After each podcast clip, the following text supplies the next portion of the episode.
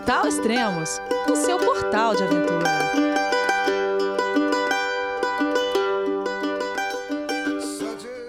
Bom dia, boa tarde, boa noite. Bem-vindo ao Extremos, o seu portal de aventura.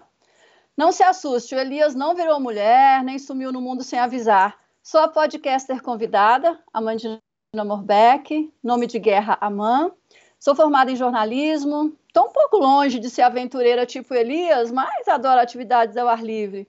Estou aqui hoje muito honrada com o convite desse meu amigo de longa data para um bate-papo sobre seu livro Rock Mountains, uma aventura pela Great Divide Trail e outras cositas mais, né, que nós vamos conversar, porque sempre temos muito aí o que trocar. Então, eu vou dar boas-vindas ao meu entrevistado. Olá, Elias, como você está? É subindo montanha que reflito sobre a vida. Tudo faz sentido e a vida fica mais leve. Com atenção constante para me manter no caminho certo, penso como sou pequeno e grande ao mesmo tempo. E justamente por sermos só um pedaço pequenininho do mundo, posso me conectar com o planeta inteiro na palma da minha mão. Segurança é essencial. Spot comunicação para os amantes de aventura. Oi, Amandina, tudo bom? Quanto tempo? Nossa, Elias, quanto tempo, né? Tava com saudade de você. Verdade, faz muito tempo. A gente se conhece há quantos anos, Amandina? Acho que desde 2006, né? Então aí são 15 anos. Exatamente. Poxa. A gente se conheceu na onde? Na Aventura e Ação. Delícia. Ricardo Contel. É, pra quem não conhece, né, nunca ouviu falar, os mais novos, né, é a revista Aventura e Ação, né? Um dos ícones da época, né? Exatamente. E, mas e, em qual das viagens que a gente se conheceu? Então, é, a gente fez várias, né? Mas eu lembro de uma em especial que eu fiz com você e o Contel, quando nós fomos lá pro tabuleiro, lembra? Ah, tá. Ok, ok. E, Entendi. aliás, eu tenho, assim, uma ótima lembrança dessa viagem, porque, é, assim, eu não te conhecia muito, né? Então, a gente sempre vai naquele papo e tal, e aí eu fui te conhecendo, e, e aí você foi mostrando né, fotos e tal, e aí depois, numa das noites, a gente subiu assim, em frente à pousada, tinha uma, um morrinho, e você falou assim, ah, vamos fotografar o céu, eu tinha lá noção o que, que era fotografar o céu, eu tinha, eu tinha uma máquina fotográfica, tudo. Verdade, agora tô lembrando e disso. Você e você foi super legal, você pegou minha câmera, pôs lá, apoiou e falou. E você tinha lá, né, aquele, aquele dispositivo para deixar o obturador aberto, eu não tinha nada disso, e você falou: não, não tem problema. Foi lá, pegou um feijão, pôs lá no, meu, no meu disparador, pôs um durex, e assim eu fui fazendo foto do céu. Nossa, caramba, que memória que você tem. É, mas porque me marcou, né? Eu fiquei super encantada, assim, quando eu vi os resultados. Puxa, minhas primeiras fotos do céu, com aqueles risquinhos, né? Então eu super aprendi e, e, e, e né, continuei praticando. Aí depois comprei obturador, tripé, né? melhorei um pouquinho, mas você foi essa responsável, assim, por isso. legal, legal. Então, assim, nos ah. seus livros é até uma coisa que eu já vou entrar é, falando sobre eles, né? Não, não entra é, ainda não, que não entra quando, ainda não. Quando... Oi? Não entra ainda não, a gente vai falar de outra coisa ainda, vou te cortar. Não, aí. eu só queria falar, só esse, essa coisa que quando tá. eu pego os seus livros, por exemplo, por eu gostar demais das suas fotos, né? Eu, eu já vou direto para aquele meiozinho ali, entendeu? ah, legal. Ah, e é o miolo das fotos, né? É, exatamente. É Conceição do Mato Dentro, tabuleiro lá que a gente foi, né? É, foi. Daí a gente fez bike, andou, foi para as cachoeiras. Foi muito legal, muito legal. E, e aí foi época... a primeira, eu acho que foi ali. Exatamente. Ah, na Chapada dos Veadeiros você não foi? Não. Tá. É, acho que foi uma próxima, se eu não me engano, né? E. Ou foi a primeira, aí, aí eu já não me lembro mais. Ah, mas é o seguinte, era legal porque era uma proposta da revista, né? Que ela fazia tipo uma expedição, né? E uhum. ia quando, não sei com quantas pessoas nós fomos para lá para Conceição do Mato Dentro, lá pro tabuleiro, acho que fomos em três ou quatro. E cada um se dividia, cada um ia para um lado, né? A Amandina ia sozinha fazer um roteiro, ia sozinho fazer um roteiro, com guia, né? Local sempre. O Contel também ia. E aí acontece, Amandina. Aí beleza, a gente passa uma semana no lugar, mais ou menos, cinco dias, uma semana a gente passava lá e cobria tudo, né? Depois escreveu uma matéria de 20, 25 páginas, né? Que é coisa absurda, é difícil encontrar uma revista que faça isso, né? E era uhum. legal pro leitor, porque quando ele ia ler sobre tabuleiro e a região, tinha tudo quanto é, é dica de trilha, né? Que nós fizemos e colocamos ali na revista. Isso era super legal. Mas o que acontece? Uh, nós fizemos tudo, né? Eu tinha sido convidado como freelance para trabalhar, né? Para fazer serviço. E no final da, da viagem, a Amandina pega, a Amandina ou o Contel, não lembro. Ah, legal, ó. Você tem uma semana para você mandar as fotos com o texto pronto. Eu falei, mas como assim? Não, era o Contel, o Contel e tinha a editora, né? Que era a Érica. É, ah, tá. ele, eu, a gente, né, assim, batia continência para ele. Então, ele falou assim: ah, você tem que entregar. Eu falei: não, mas eu sou fotógrafo, eu vim como fotógrafo, eu vou entregar as fotos. Vocês... Não, não, aqui cada um. Tipo, a Mandina, como ela era repórter, é, ela é, é, repórter, ela foi pra, escrever. Só que ela também tinha uma máquina e fotografava também, né? Então ela era o pacote completo, cada um. Mas para mim, isso na época era absurdo. Eu falei, nossa, que revista chinfrinha é essa que não me manda um repórter junto, né? mas, mas não tinha nada a ver, era outra proposta né, que a revista tinha, e era uma forma de a gente cobrir muitas coisas em, em pouco tempo e ter uma matéria bem, bem legal, né? Só que na hora que caiu no colo isso, ah, você tem que escrever, eu falei, ah, você tá louco, né? Não, eu falei, não, eu comecei a ficar pé da vida, eu falei, pô, o que que eu... E outra, não tinha outra saída, eu tinha que escrever, né? E aí eu peguei é, cheguei, sentei e em cinco dias, sei lá, uma semana, tive que entregar três, acho que textos, se não me engano, dois, três textos, né, que eu tinha feito roteiro. E foi assim que eu comecei a desenvolver a escrita, né? Porque além da fotografia. E eu comecei a entender que, tipo assim, cara, a foto com um pouco mais de, é, a foto não é só uma foto, e não é só uma foto e uma legenda, né? Dá pra você fazer muito mais do que isso, né? E isso acabou também é, me motivando, né? E me qualificando, né? Como um profissional melhor, porque se alguém me chamasse para qualquer trabalho, eu poderia fazer os dois, né? Então, porque normalmente é, cada um fazia uma coisa separada, né? Uhum. Aí, aproveitando isso, eu quero entrar na viagem para Chapada dos Veadeiros. Aí nosso Contel pegou, chamou, convidou, ó, a gente vai cobrir a Chapada dos Veadeiros, né? Vamos ficar uma semana lá e vamos fazer várias trilhas e beleza. Aí foi eu, é, Ricardo Contel e o Yuri Garcia. Aí beleza, fomos três. Aí fizemos, cobrimos tudo, fizemos lá, foi show de bola. Quer dizer, a Chapada dos Veadeiros, é, a todas as chapadas brasileiras são fantásticas, né? Aí beleza, aí volta para casa, aí já tava mais calejado, que eu sabia que ia ter que escrever, entende? Aí eu peguei e mandei os textos pra, pra revista. E falei, beleza, já escrevi tudo lá, já fiz minha parte. Tá bonito, as... né? é, já mandei tudo, as fotos com o texto. Aí a Mandina, eu acho que foi você que falou comigo, né? Mas a ordem, não sei se foi sua, ou se foi da. É, quem que era? A, a editora? A editora né? era a Érica. Era, é. Mas quem falou comigo, quem mandou e-mail foi você, né? Eu mandei tudo, aí você pegou e mandou e-mail para mim. Elias, é, você tem que reescrever o, o texto do Rei do Prata, que não, não tá. Não, é, não segue a linha editorial da revista, né? Eu fiquei pé da vida, né? Falei, cara, puta trabalho que eu tive. Falei, não é possível, né? Pô, tava tão legalzinho e não sei o que tem. Falei, não, não, você tem que. Falei, pô, mas faz assim, né? Coloca uma foto estourada, coloca o texto por cima, era um texto curto. Não, não, Elias, vai ter que escrever. Falei, pô, caramba, tá bom, né? Aí reescrevi, mandei, foi aprovado, beleza, né? Mas aí eu comecei a entender também outra lição, né? Que tipo assim, se você quer a coisa do seu jeito, você vai ter que fazer, você vai ter que escrever para você, né? De, de forma dois... independente, né? Exatamente. Né? Isso foi em 2006, né? E em julho de 2006. E um ano e meio depois eu lancei o Extremos, né? E agora eu vou ler para vocês o, o, texto que me barraram, proibiram de publicar. Ele é curtinho. Rei do Prata ou A Praia. Encantos da Chapada dos Veadeiros. Abre aspas. São Bento da Água Benta, Jesus Cristo no altar, cobra baixa a cabeça, mal deixar nós passar. Fecha aspas. Feita a reza pelo guia, era hora de pôr o pé na estrada, e após o translado 63 quilômetros da cidade de Cavalcante, ao norte da Chapada dos Veadeiros, chegamos ao início da trilha.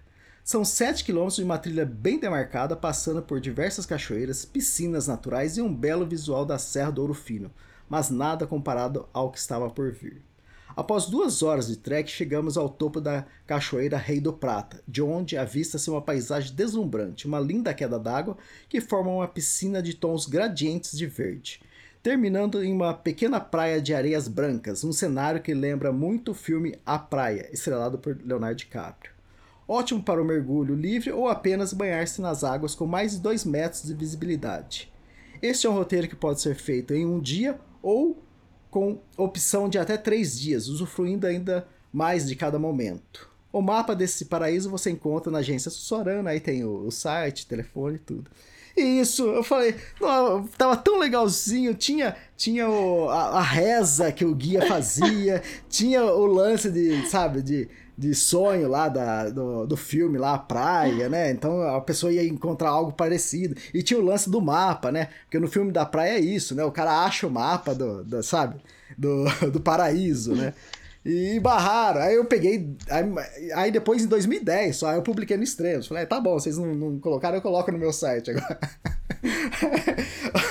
Ó, isso, isso, isso faz 15 anos, hein? 15 anos de terapia para superar isso. Agora tô falando isso. Não, e sem contar que quando a gente escreve, né? Tipo, a gente tá naquela empolgação. Putz, isso, isso aqui tá lindo, né? Exatamente, é isso Até mesmo. Isso, aceitar que não tá lindo é foda. pronto, agora, pronto, agora não preciso mais fazer terapia, agora eu tô. Ai, você Vamos... desabafou, né? Foi Desabafei, eu guardei isso. Tá, Elias, valeu. Era pra ser um podcast sobre o Rock Mountains, mas a gente se vê daqui a, na próxima. Eu guardei isso aqui, ó. É, vingança se come em prato frio. Eu guardei 15 anos isso. Agora eu entendi tudo, cara. Você queria me passar vergonha na frente do Entendeu por quê? Por que eu convidei você, né? Você é esperou todo esse tempo. Você, agora sou eu que preciso de terapia. Eu fui humilhada. Não, agora eu vou explicar por que, que você foi convidada, né? E você vai ver que é totalmente diferente. Uh, você sabia que você é a única pessoa fora da minha família, acho fora de duas pessoas da minha família, que já leu meus cinco livros? Não. Verdade. Não é possível. Bom, eu tenho, para quem não sabe, né? Eu tenho quatro livros publicados, mas a Amandina já leu cinco. Certo? Certo que é o, eu escrevi em 2007, eu escrevi um livro da viagem Patagônia em busca do fim do mundo, né, chamava, uma aventura pela Patagônia. Eu escrevi uma, um livro é, sobre a minha a viagem que eu fiz, a aventura que eu fiz 16 dias pela Patagônia, é o Chaltén, Toisapane, o Shoaya, e eu escrevi esse livro em 2007 né? E em agosto, setembro de 2007. Eu não sei quando que eu dei para você ler, né? Que você fez a revisão. E isso acho que foi talvez no final de 2007 passei para você. Então, quer dizer, você é o único. Eu acabei não publicando esse livro, né? Então... É verdade, nunca foi publicado.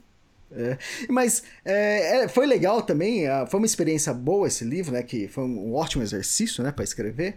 Que você leu o livro, eu lembro que você falou: Nossa, Elias, gostei, não sei o que tem. Você fez revisão, me entregou. E o que aconteceu alguns anos depois? Eu fui para lá. então, exatamente. Por isso que eu achei o máximo, né? Eu falei assim, cara, que legal, cara. A Mandina, ela gostou tanto que ela foi lá e fazer é, uma parte do, do que eu tinha feito lá. Eu achei o máximo isso. Ah, isso que é legal, sabe? É poder inspirar as pessoas, né? Quando a gente compartilha a nossa experiência. É muito legal. Exatamente. Isso era uma coisa que eu gostava na revista, quando a gente trabalhava lá, que era isso também, né? Na verdade, é, o que a gente fazia era pequenininho, né? Você, você, por exemplo, faz o grandão, né? Você vai lá, viaja, faz uma coisa grande, conta toda a história. Mas era, uhum. assim, é bem na linha, né, do que a gente fazia. Isso, exatamente. Muito show. Então é isso, é assim que a gente se conheceu, assim que eu... Mas e aí, você pretende publicar esse aí, do, da Patagônia? Então, uh, eu acredito que já não, né? Talvez não, não sei. É um outro livro, né? É um outro estilo, né? É, se for comparado com o que eu, do jeito que eu escrevo hoje em dia, é bem diferente. Talvez, tipo assim, para um, um aventureiro iniciante, talvez cairia bem. Entende? Alguém que nunca saiu do Brasil. E foi exatamente isso. Era uma... Eu nunca tinha saído do Brasil, né? Foi a primeira vez. Talvez caia bem para essas pessoas. Não sei se um dia eu vou lançar ele. Vamos ver.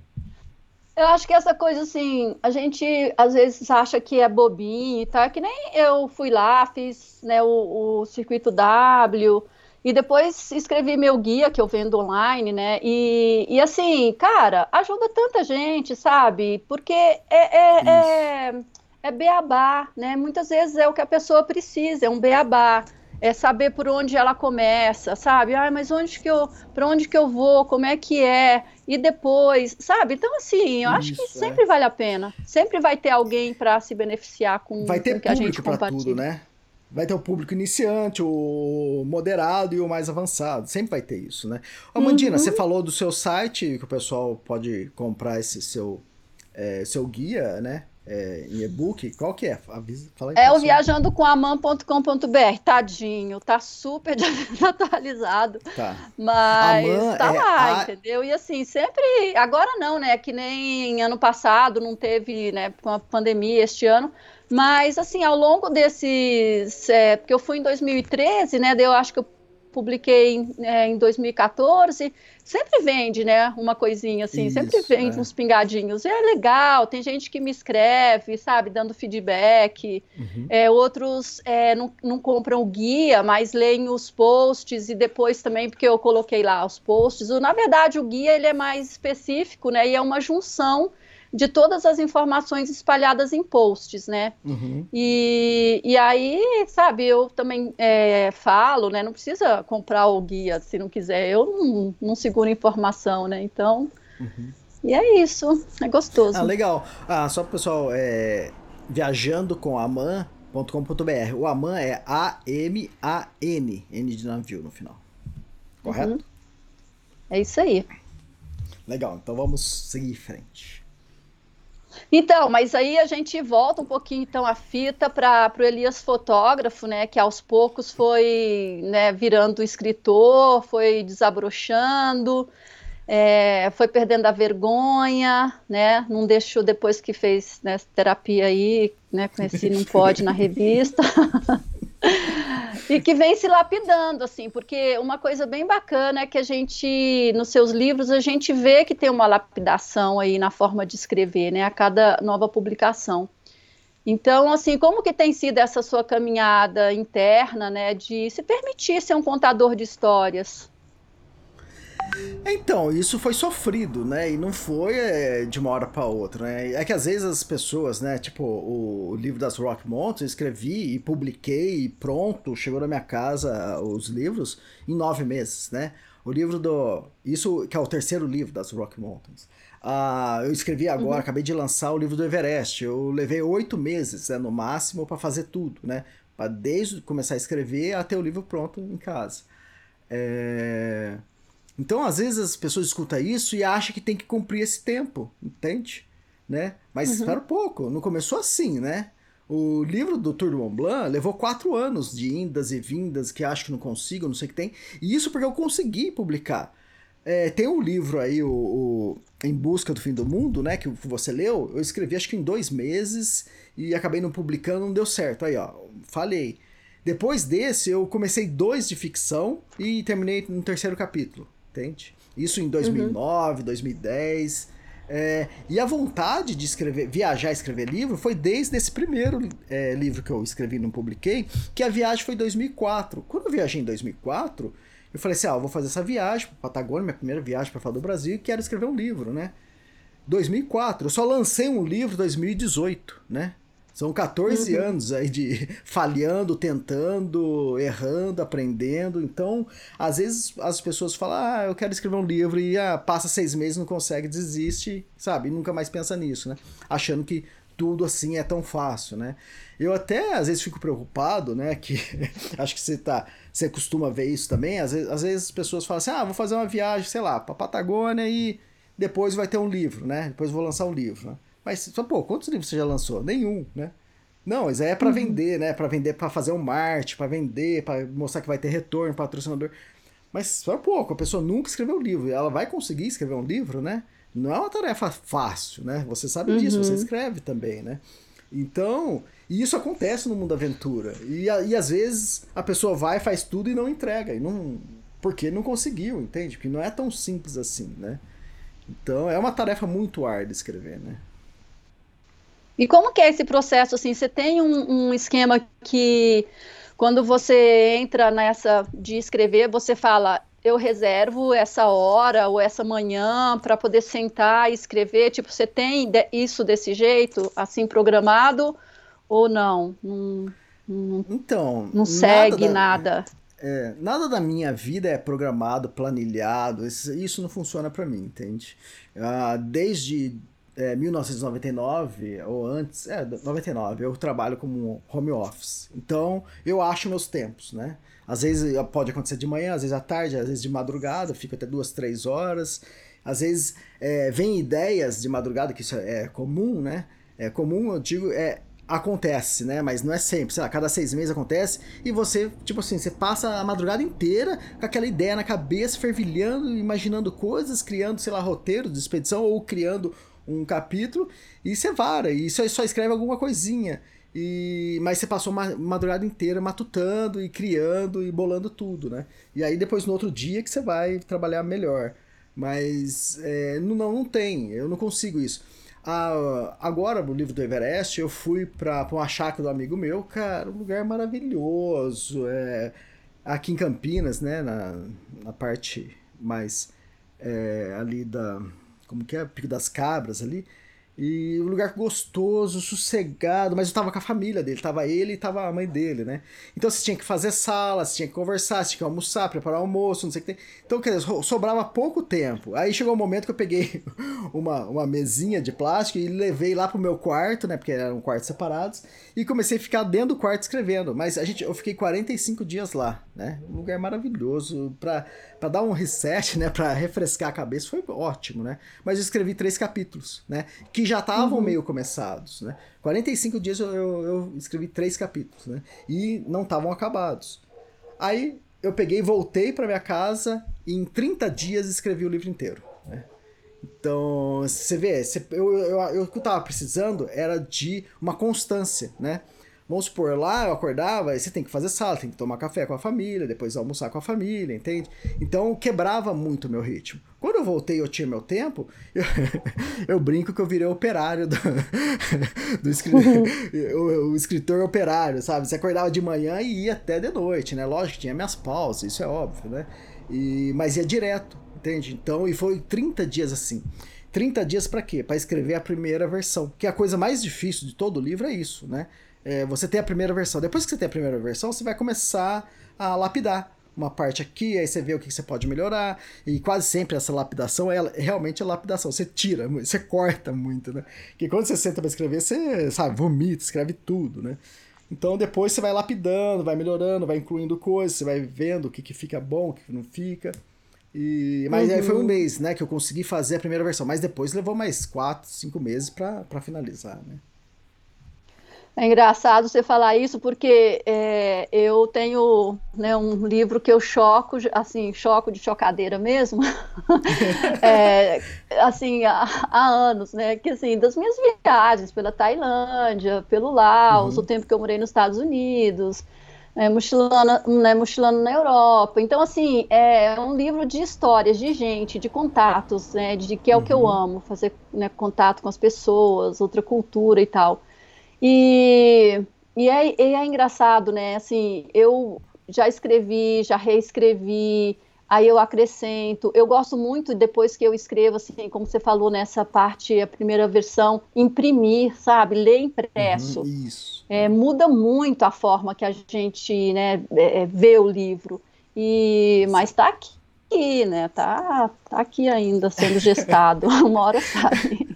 Sabe que eu normalmente eu escrevo no Google Docs, né? E é legal que você depois você tem um registro lá de tudo que você escreveu, quando você começou, o que você alterou, né? Que coisas que eu praticamente não uso, né? Mas é legal que você tem ali. O livro do, do Everest, esse quarto livro que eu acabei de lançar, é, foi o único livro, primeiro livro que eu escrevi direto no editor, que é no InDesign, né? Que é onde a gente edita um livro, né? Que todo mundo, qualquer uhum. profissional edita um livro no, InDesign. Eu, o que acontece? Então, eu escrevi já editando o livro. Entende? Então, eu escrevendo e já sabendo quantas páginas estava dando, já formatando o livro, é, como que eu iria melhorar ali a parte do parágrafo, do, do cabeçalho, que eu queria colocar informação. E outra coisa importante, né? É, isso é loucura, tá? Isso é loucura de escritor que também é editor, né? Se você pegar o livro do Everest, tirando o primeiro capítulo, que sempre começa numa página, numa página ímpar, né? Que é o do lado direito, né? Todos os outros capítulos começam do lado esquerdo.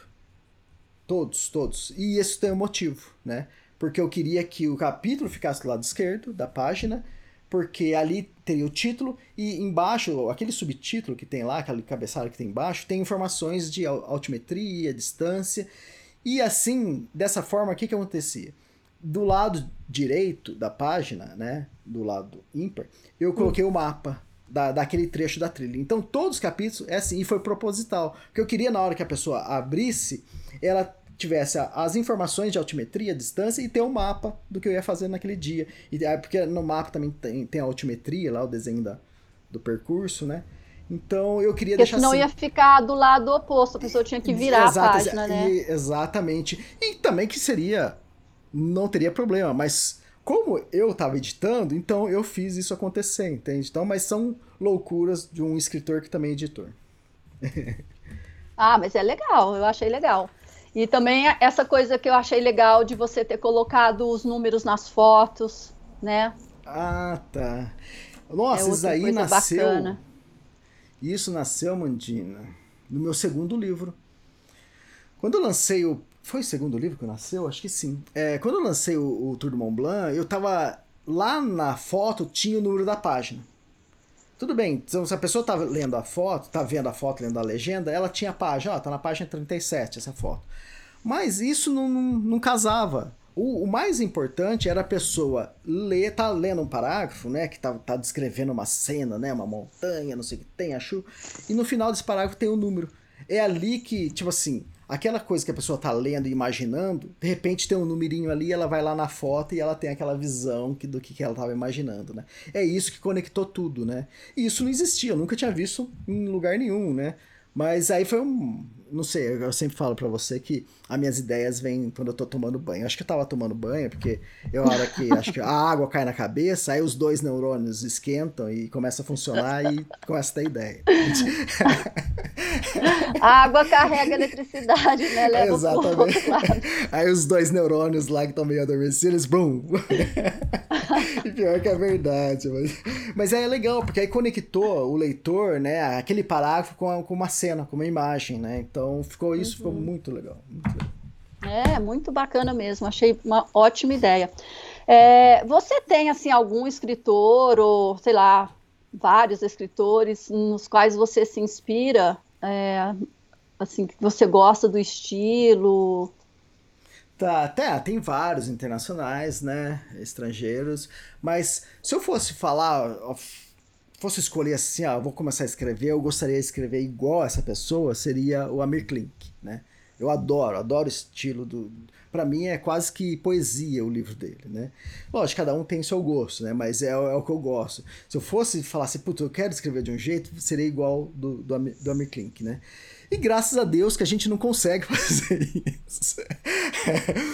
Porque acho que esse lance de estilo, né? Cada um tem o seu. Isso nasce com você e você desenvolve na sua vida de leitura, de, de escrever, de mandar carta pra namorada. e, e disso tudo, né? E do que você vivenciou, né? E do que você é também, né? Então, uhum. se você é uma pessoa positiva, se você escrever um texto assim mais, sabe? Mais alegre, mais puxado isso, né? Se você é uma pessoa mais deprimida, né, você vai fazer um texto mais pesado, e isso é natural. E cada escritor vai ter seu estilo. E não adianta eu querer forçar, fazer, vou escrever que nem o Amir Klink. Não vou conseguir. Eu vou acabar escrevendo uma coisa horrorosa, entende? Então, quer dizer, ainda bem que em nenhum momento eu pensei isso, né? Por mais que eu adorava os livros dele, na hora que eu sento na cadeira e vou escrever, não tem como, né? Eu, eu me vestir de outra pessoa. Eu vou escrever o que eu sei escrever. Uhum. Mas é legal, né, a gente ter essas referências, sabe? Admirar, né? Sim, é Joyce Simpson que escreveu. É, é, como que é? Tocando Vazio, né? É uma das histórias mais fabulosas do mundo aventura. Você fica arrepiado do início ao fim, né? E ele te deixa assim, mas por que também? A aventura proporcionou isso para ele, né? Deu de graça para ele, né? De graça não, ele sofreu pra caramba. Nossa, então... coitado, arrastando lá naquele. Exatamente. Naquela né? montanha, né? pelo amor. Não tem como não lembrar dessa cena, né? Ele se arrastando. É... Né? Então, quer dizer, que ele teve um material bom e outra. Não adianta também ter um material bom e você não saber escrever, entende? Ele é, sabe muito bem e, e fez isso magistralmente. Uhum. É, uma coisa, por exemplo, na sua forma de escrever que, que eu percebo, sabe, assim, é uma certa despretensão, né, é, vou chamar assim. É, eu, eu, faria uma exceção para o começo da narrativa do, do Everest, que eu achei que você pesou um pouco a mão no quesito informações extras, né, isso, ah. na minha opinião, tá, totalmente sim, sim. pessoal. Mas nos seus livros, assim, em geral, você não tem a intenção de ensinar nada, né, assim, sobre aspectos antropológicos, históricos, geográficos. Quer dizer, você quer compartilhar a sua história, suas experiências, né, sem tantos discursos, sem aprofundamentos, né. E aí você dá pinceladas, né, você pincela ali é, é, em relação a essas questões que eu, que eu falei. Mas aí, quando você faz isso, elas são bem pontuais e bem-vindas, né? Eu dou até um exemplo, que nem é do Rockies, né, da, das Rocky Mountains, mas que é do, do Kungsleden, que é quando você fala sobre o povo Sami.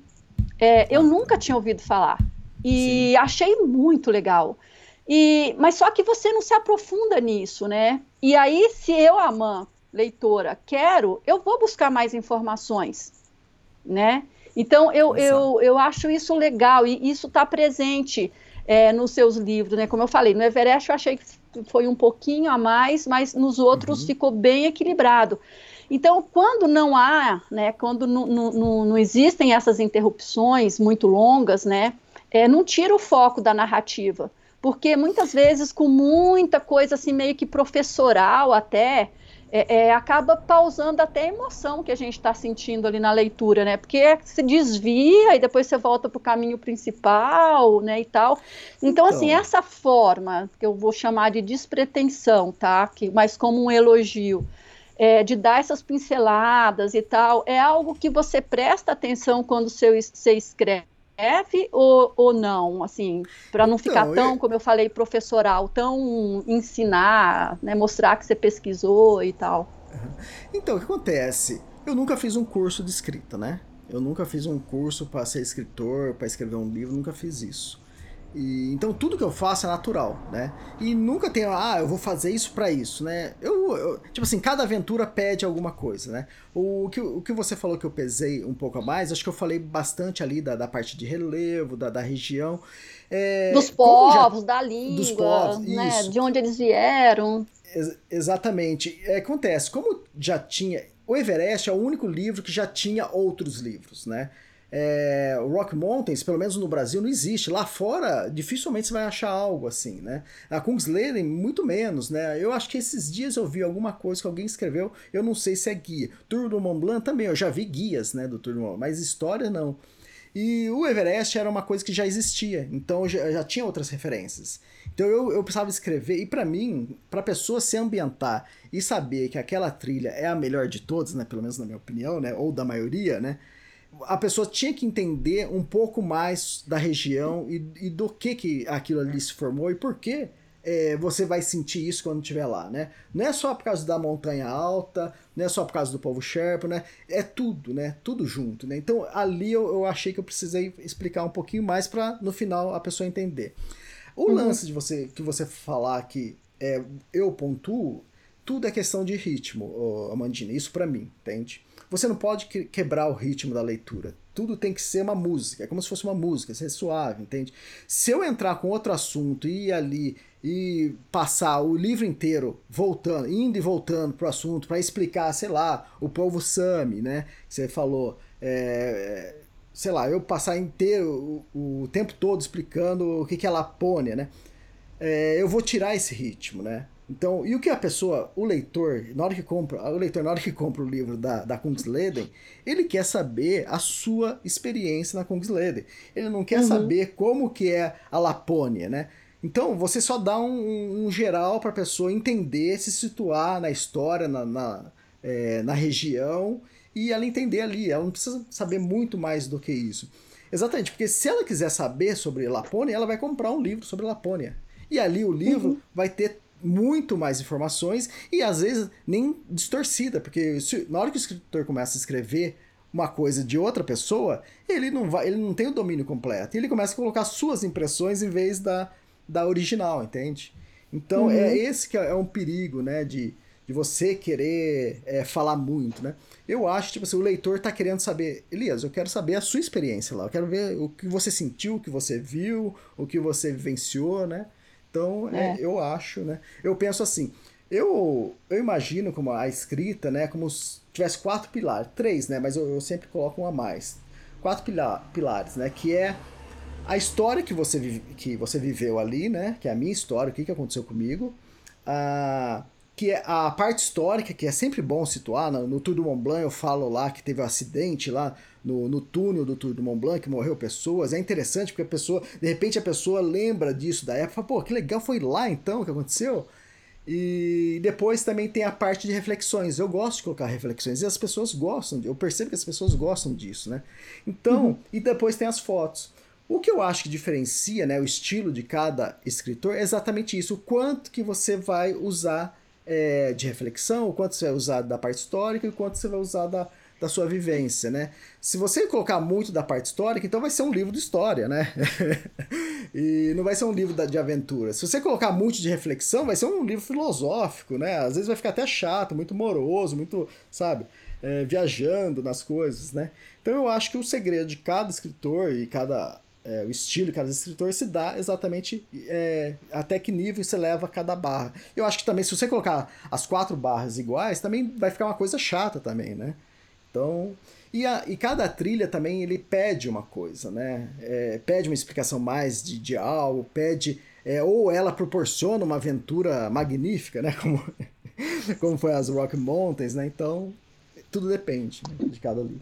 É, então, esse, eu gosto desse estilo, né? E assim, de querer trazer o leitor para vivenciar a narrativa, o foco do livro, né, em si, Isso, é, e menos a parte informativa. É óbvio, né, Elias, assim, você está num, num, ambiente, é, num, num, país, numa região, claro, vai ter que ter uma parte informativa, ela não pode ser ignorada, sim. né, mas não precisa ser super valorizada. Eu acho que essa é a questão, encontrar esse então, balanço aí, esse equilíbrio que é, que é bem bacana e que é, eu vejo que você tem conseguido fazer, de verdade. Ah, legal, obrigado. Tem livro que eu já li de duzentas e poucas páginas que a, o, o autor começou a aventura na página quase 80, né?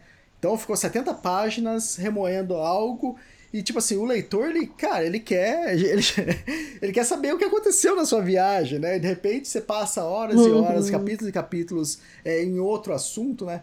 E na minha visão, né? Eu, tipo, eu adoro cinema, acho que você também gosta, né? E às vezes Super. eu vejo assim o título né, do filme e vejo que é um personagem que é interessante, né? Que, é, que normalmente esse personagem, esse ator sempre faz filmes bons, né? Eu nem leio a sinopse, nada, eu quero, eu vou lá no cinema, sento na cadeira lá, escurece tudo, aí dá, aí acende a tela e começa, né?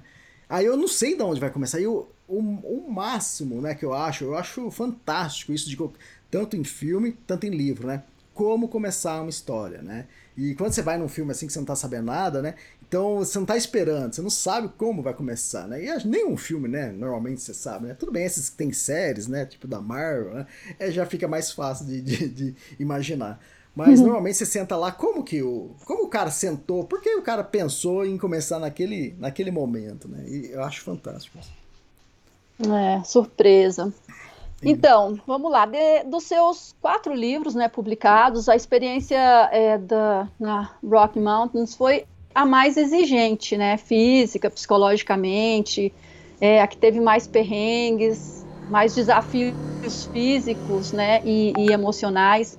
Então, assim, o que eu percebo nesses quatro livros é que parece que você está escalando o nível de dificuldade nos seus projetos de aventura ao ar livre, né? Então, assim, o primeiro foi o trekking para o acampamento base do Everest, aí você foi com guia, uma jornada mais dependente, né? Nessa rota Exato. que eu pesquisei, e tem aí uma média de 40 mil trequeiros que fazem anualmente, né, a partir de Lukla.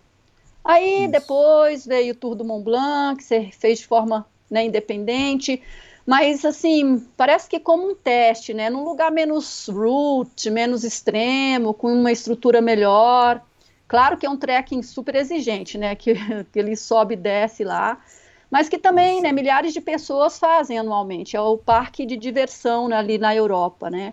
Aí veio, né, a, o trekking de Kungsleden já com mais dificuldade, quer dizer, aí já é um roteiro menos movimentado, com apenas 200 pessoas por ano fazendo a rota completa. E, né, e você e a sua companheira de trilha foram os primeiros brasileiros. Yeah!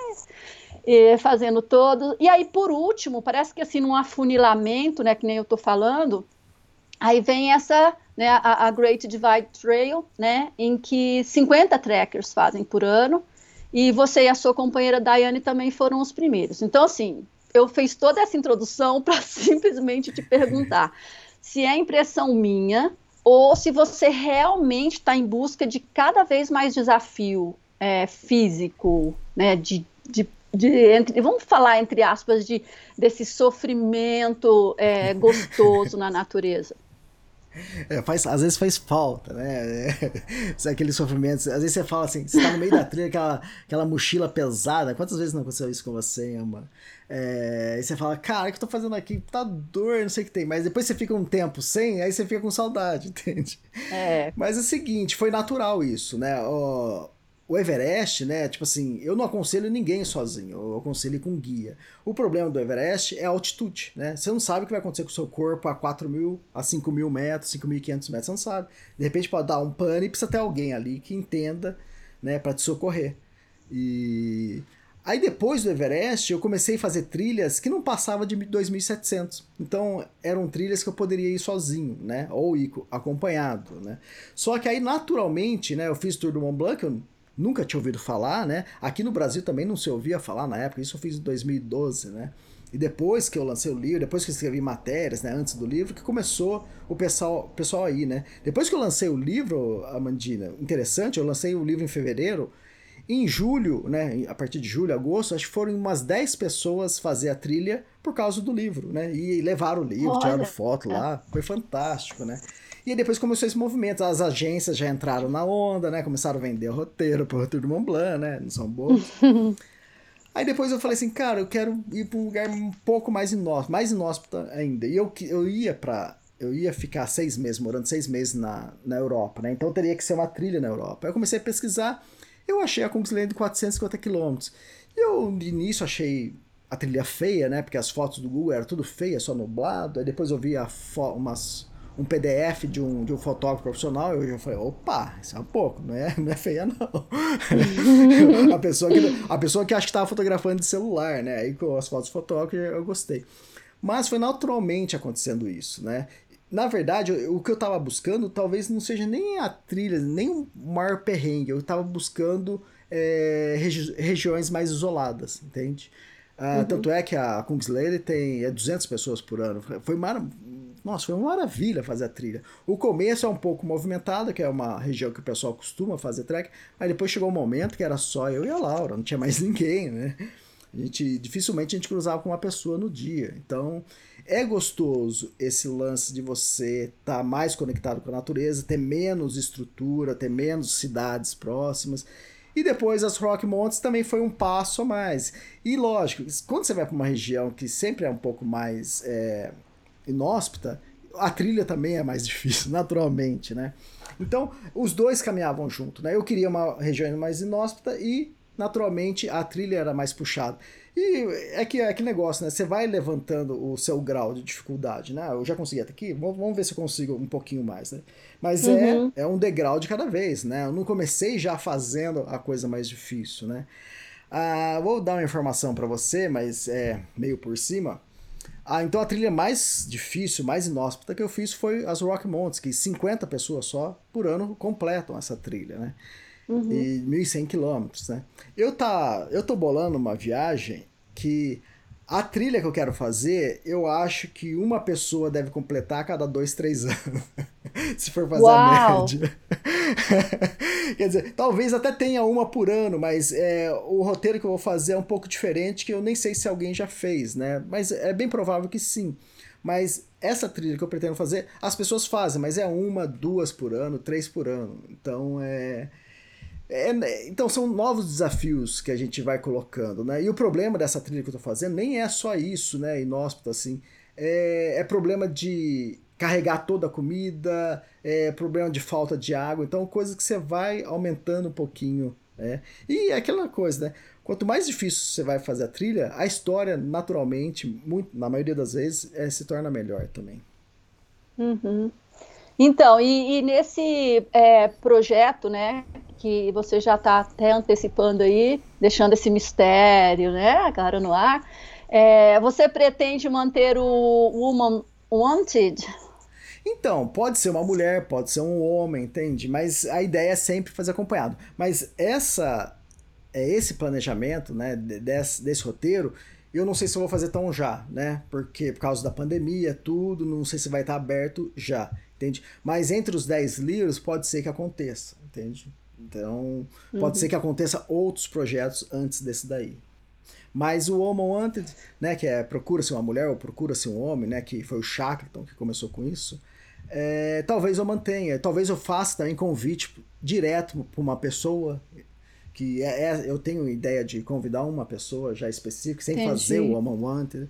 Então, vai ter, com certeza vai ter alguma vez que eu vou convidar homem também, não vai ser só mulheres, né? Então, isso. Uhum. Legal. É, então vamos voltar aqui para Great Divide Trail. É, como é que você descobriu essa, essa, né, esse roteiro e, e, como é que é o processo assim de construção da aventura? É desde o primeiro contato com a ideia, né, vamos dizer assim, até a concretização. Então, como é que foi o processo com esse roteiro específico? Assim, né, como que você construiu a pesquisa, aquela coisa de despachar comida? Né? Como é que uhum. como é que foi? Então, é, eu já tinha ouvido falar da, das Rock Mountains, mas eu nem sei do que que era, tá? Eu não sei se era da trilha ou da região, né? Porque é um é uma região, né? Uma cadeia montanhosa que começa ali em Montana, nos Estados Unidos, depois adentra para Alberta e a Colômbia Britânica lá, lá no Canadá, né? É, eu lembro de ter lido alguma coisa, é outra revista que você deve lembrar bem, né? A revista Terra, né? Que é Os Caminhos da Terra, uhum, na verdade. Né? É. Né? Eu lembro que tinha alguma chamadinha, mas coisa curta. E eu lembro que tinha falava alguma coisa das Rock Mountains e, e falava de trem, e falava de montanha. Mas era coisa curta, chamada curta, sabe? De nem meia página, acho que um quarto de página, algo assim. E isso estava na minha cabeça. Aí comecei, quando eu fui, comecei a procurar né, uma nova trilha depois da, da Kungsleden, eu queria fazer alguma trilha que não fosse na Europa. Eu já tinha feito Tour do Mont Blanc e Kungsleden na Europa. Falei, não, agora tem que sair, né? Vamos pra, sei lá, vamos pra América do Norte, então. E aí eu comecei a pesquisar coisas sobre o Canadá, né? E poderia ser Estados Unidos também. Mas, é, mas logo eu, eu me deparei com a, as Rock Mountains e falei, opa, interessante, né? Aí comecei a estudar, pesquisar e é, é uma coisa, é o Israel Koff, né, um amigo meu, falou assim, mas como você faz isso, né? Isso não pode, né? Fazer, né? É, como você pode falar que você vai escrever um livro, sei lá, sobre a Kungsleden se você não viajou, não aconteceu ainda, né? Como você pode falar que você vai escrever um livro das Rock Mountains que você nem viajou, né? Normalmente a pessoa vai, depois de ter toda a experiência, ela vê, ah, é aqui dá uma história ou não, né? Talvez como um escritor principiante, realmente deveria ser assim, né? Deveria primeiro fazer e depois ver se dava história. Mas depois que você começa a pegar mais experiência, né? Você começa a colocar ingredientes que já, você sabe que já vai formar um, já dá uma história, né? Já dá um, uhum. início de uma história. É, o, uma ideia do que pode acontecer, né? Você convidar uma pessoa que você não conhece já é uma baita de uma história. você sabe que alguma coisa vai acontecer.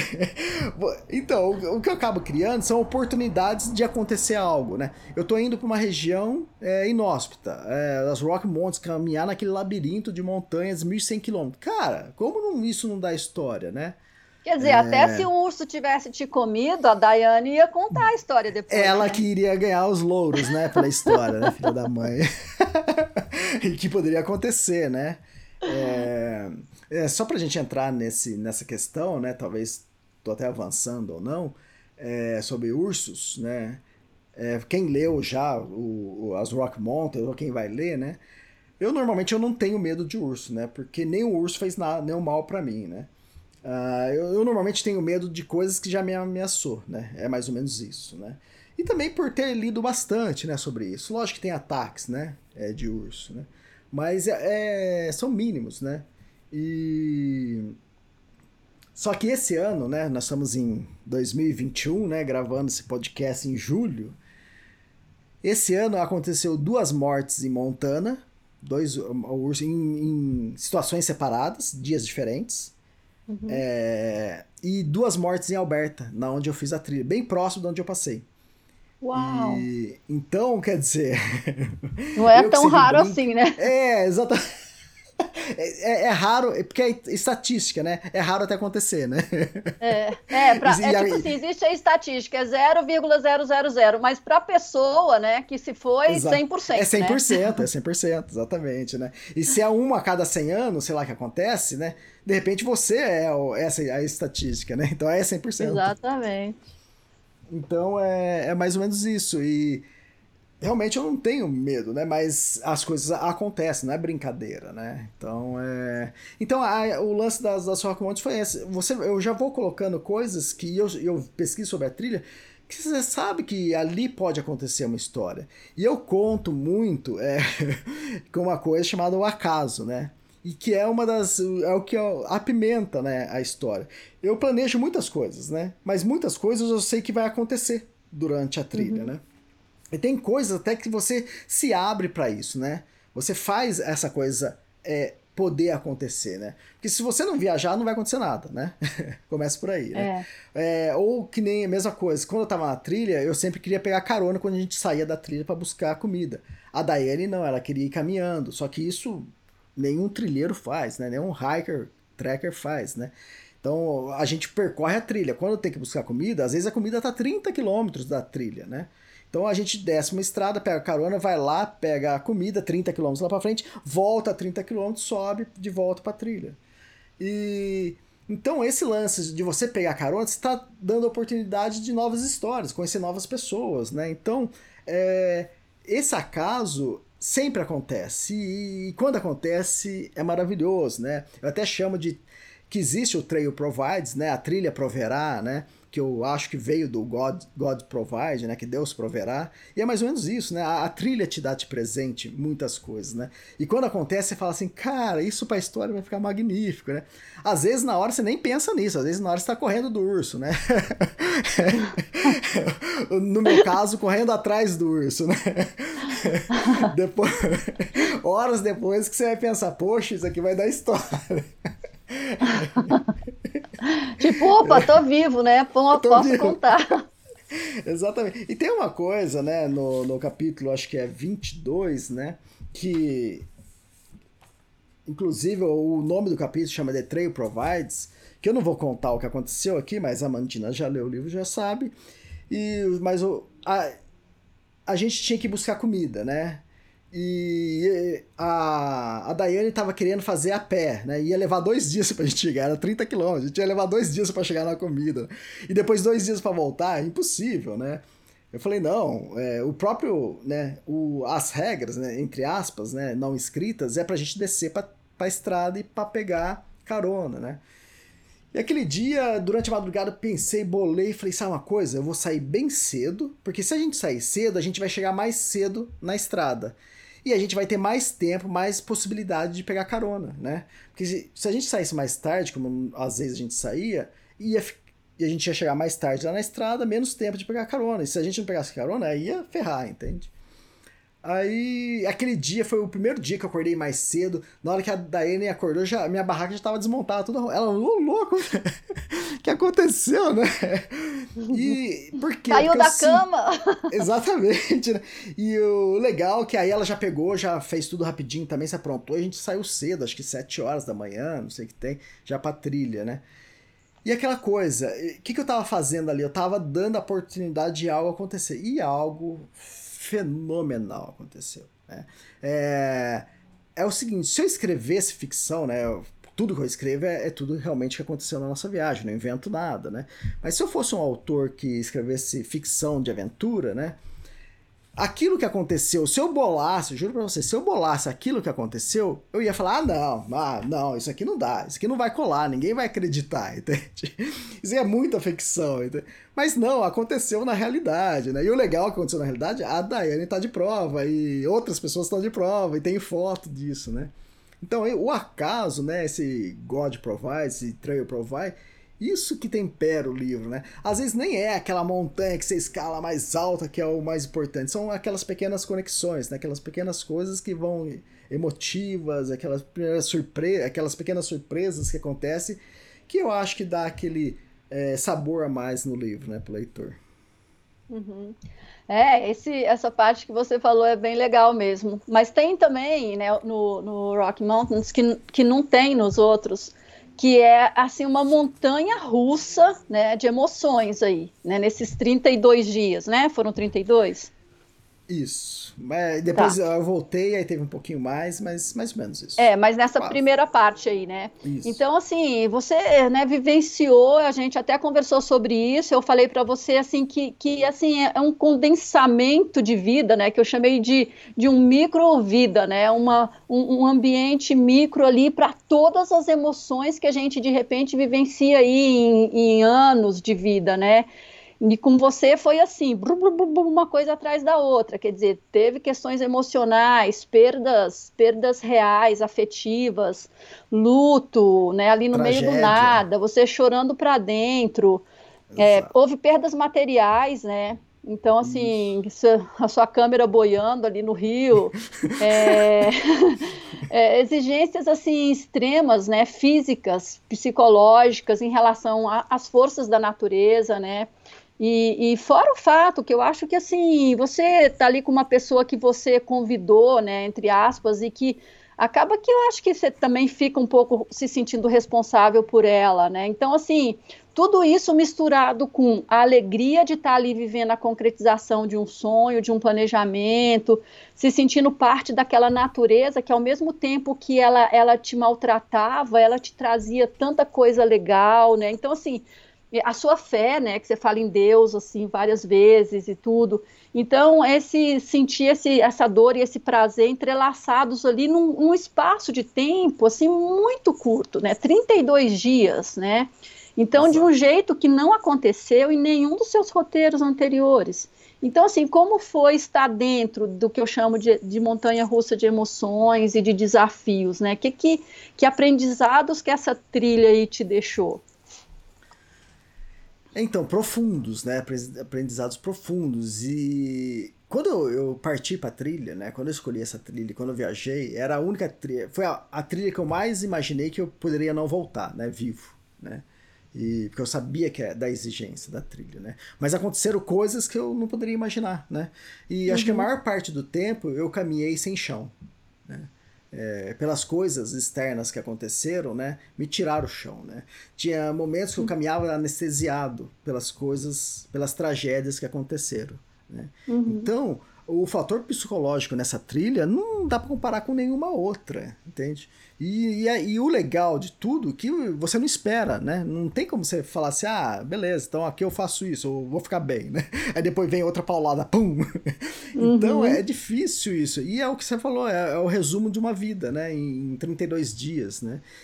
Como experiência, isso é fabuloso. Para um escritor, né, depois que você passou toda essa, essa turbulência, né, e você senta, e depois eu fui escrever só um ano depois, porque depois voltei para trilha ainda. Na hora que você senta, você tem um material tão rico, né, é, você tem você tem escape para tudo, você tem assunto para tudo, é, é, aconteceu de tudo, né? É aquela montanha russa, a coisa, a parte feliz, a parte que a desistência, a gente é, nevou numa parte da trilha e chegamos até a contar, fizemos uma contagem de, de, comida, quanto que a gente tinha, se dava para continuar uhum. ou não. Então teve muita, teve uh, os bichos que a gente enfrentou e teve as tragédias. Então na hora que você senta para escrever isso, para escritor não existe coisa melhor, entende? Você tem tudo ali. Agora, para você vivenciar isso, foi duro, foi todo dia foi duro. Ah, quando você começa a esquecer de uma tragédia, vem outra, né? Então é, é que eu falei, algum, nesses momentos de tragédia eu caminhava sem chão, né? Eu estava anestesiado. E, e a Daiane, né, num desses momentos, a Daiane a, ah, é, me deu os pêsames, né? Tudo, bah, beleza ali. E a gente continuou. E depois, durante o dia, né? Na minha cabeça era assim, né? Fala assim, pô, mas daí não tá vendo o quanto que eu tô sofrendo, né? Ela não fala nada, né? mas não, a gente tava tentando achar trilha, subindo. A gente passou um trecho lá, né? Um passo que se a, se a Daiane não tivesse, eu nunca teria passado aquele passo, teria dado meia volta, contornado a montanha, né? Então a Daiane ali tava com a cabeça em outro lugar. E outra, a, a tragédia não foi com ela, né? E ela já tinha dado os pesos, mas, cara, parece que pra mim, eu, eu assim, sabe, estava carente, assim, né? E, e tava atordoado, magoado com o que aconteceu, né? E às vezes eu falava assim, poxa, mas ela não percebe que eu tô triste, né? Que, que eu tô, eu tô sofrendo. Que eu tô sofrendo aqui, né?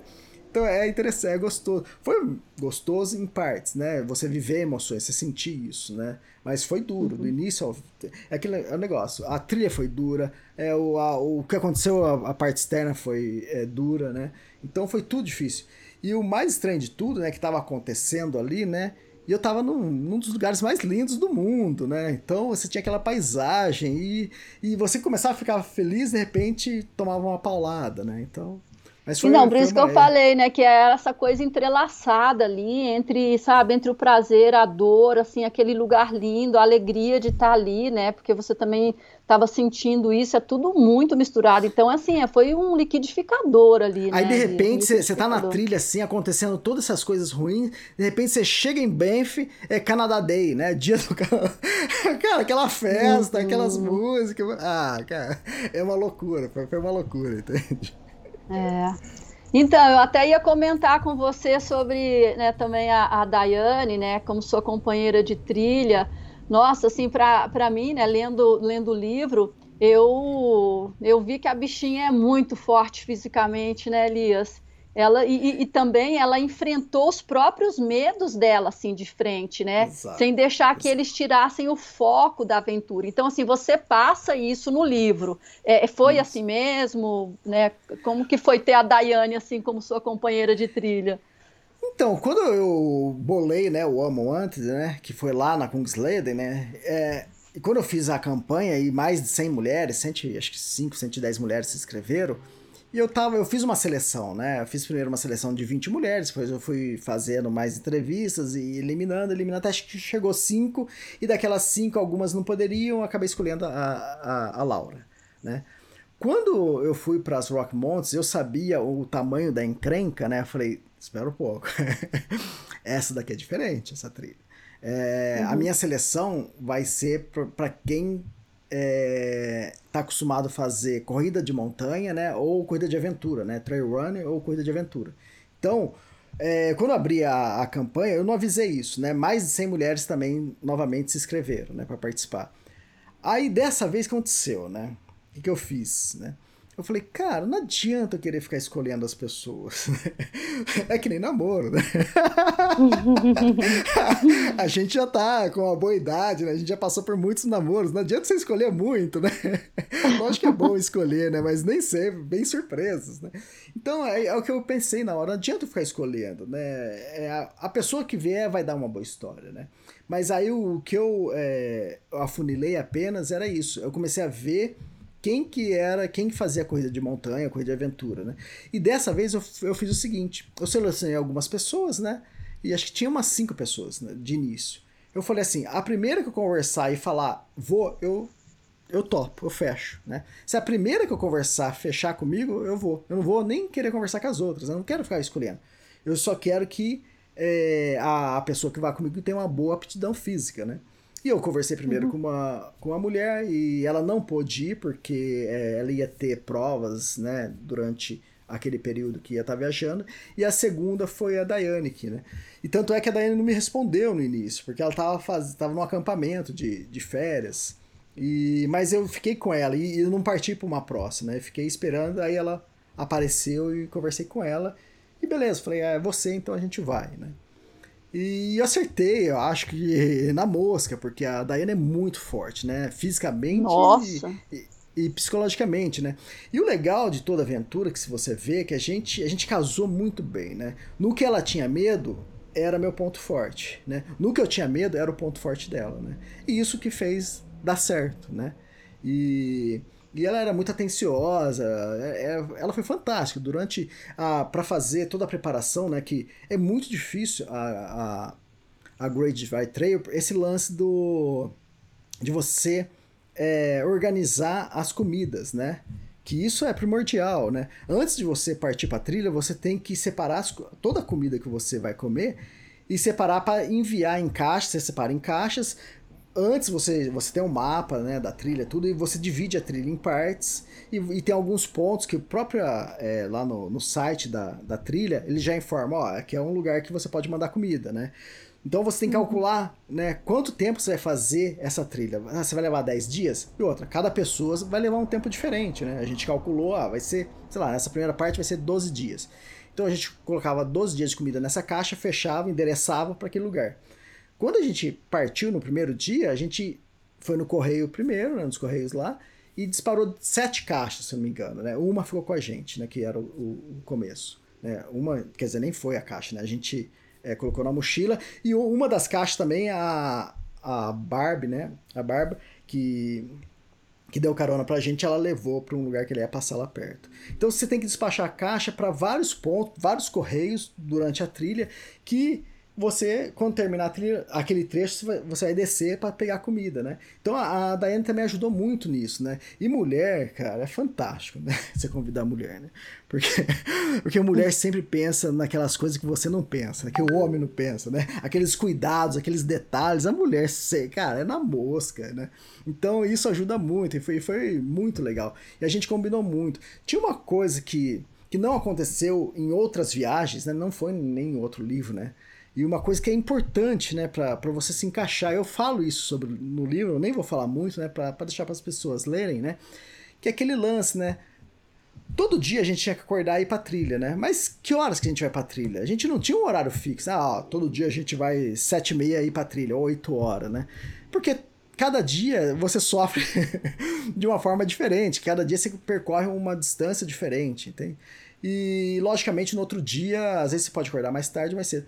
E a gente tinha uma, uma química, uma simbiose ali dos dois, sempre tá pronto pra trilha no mesmo momento, né? Nunca um precisou ficar esperando o outro meia hora, né?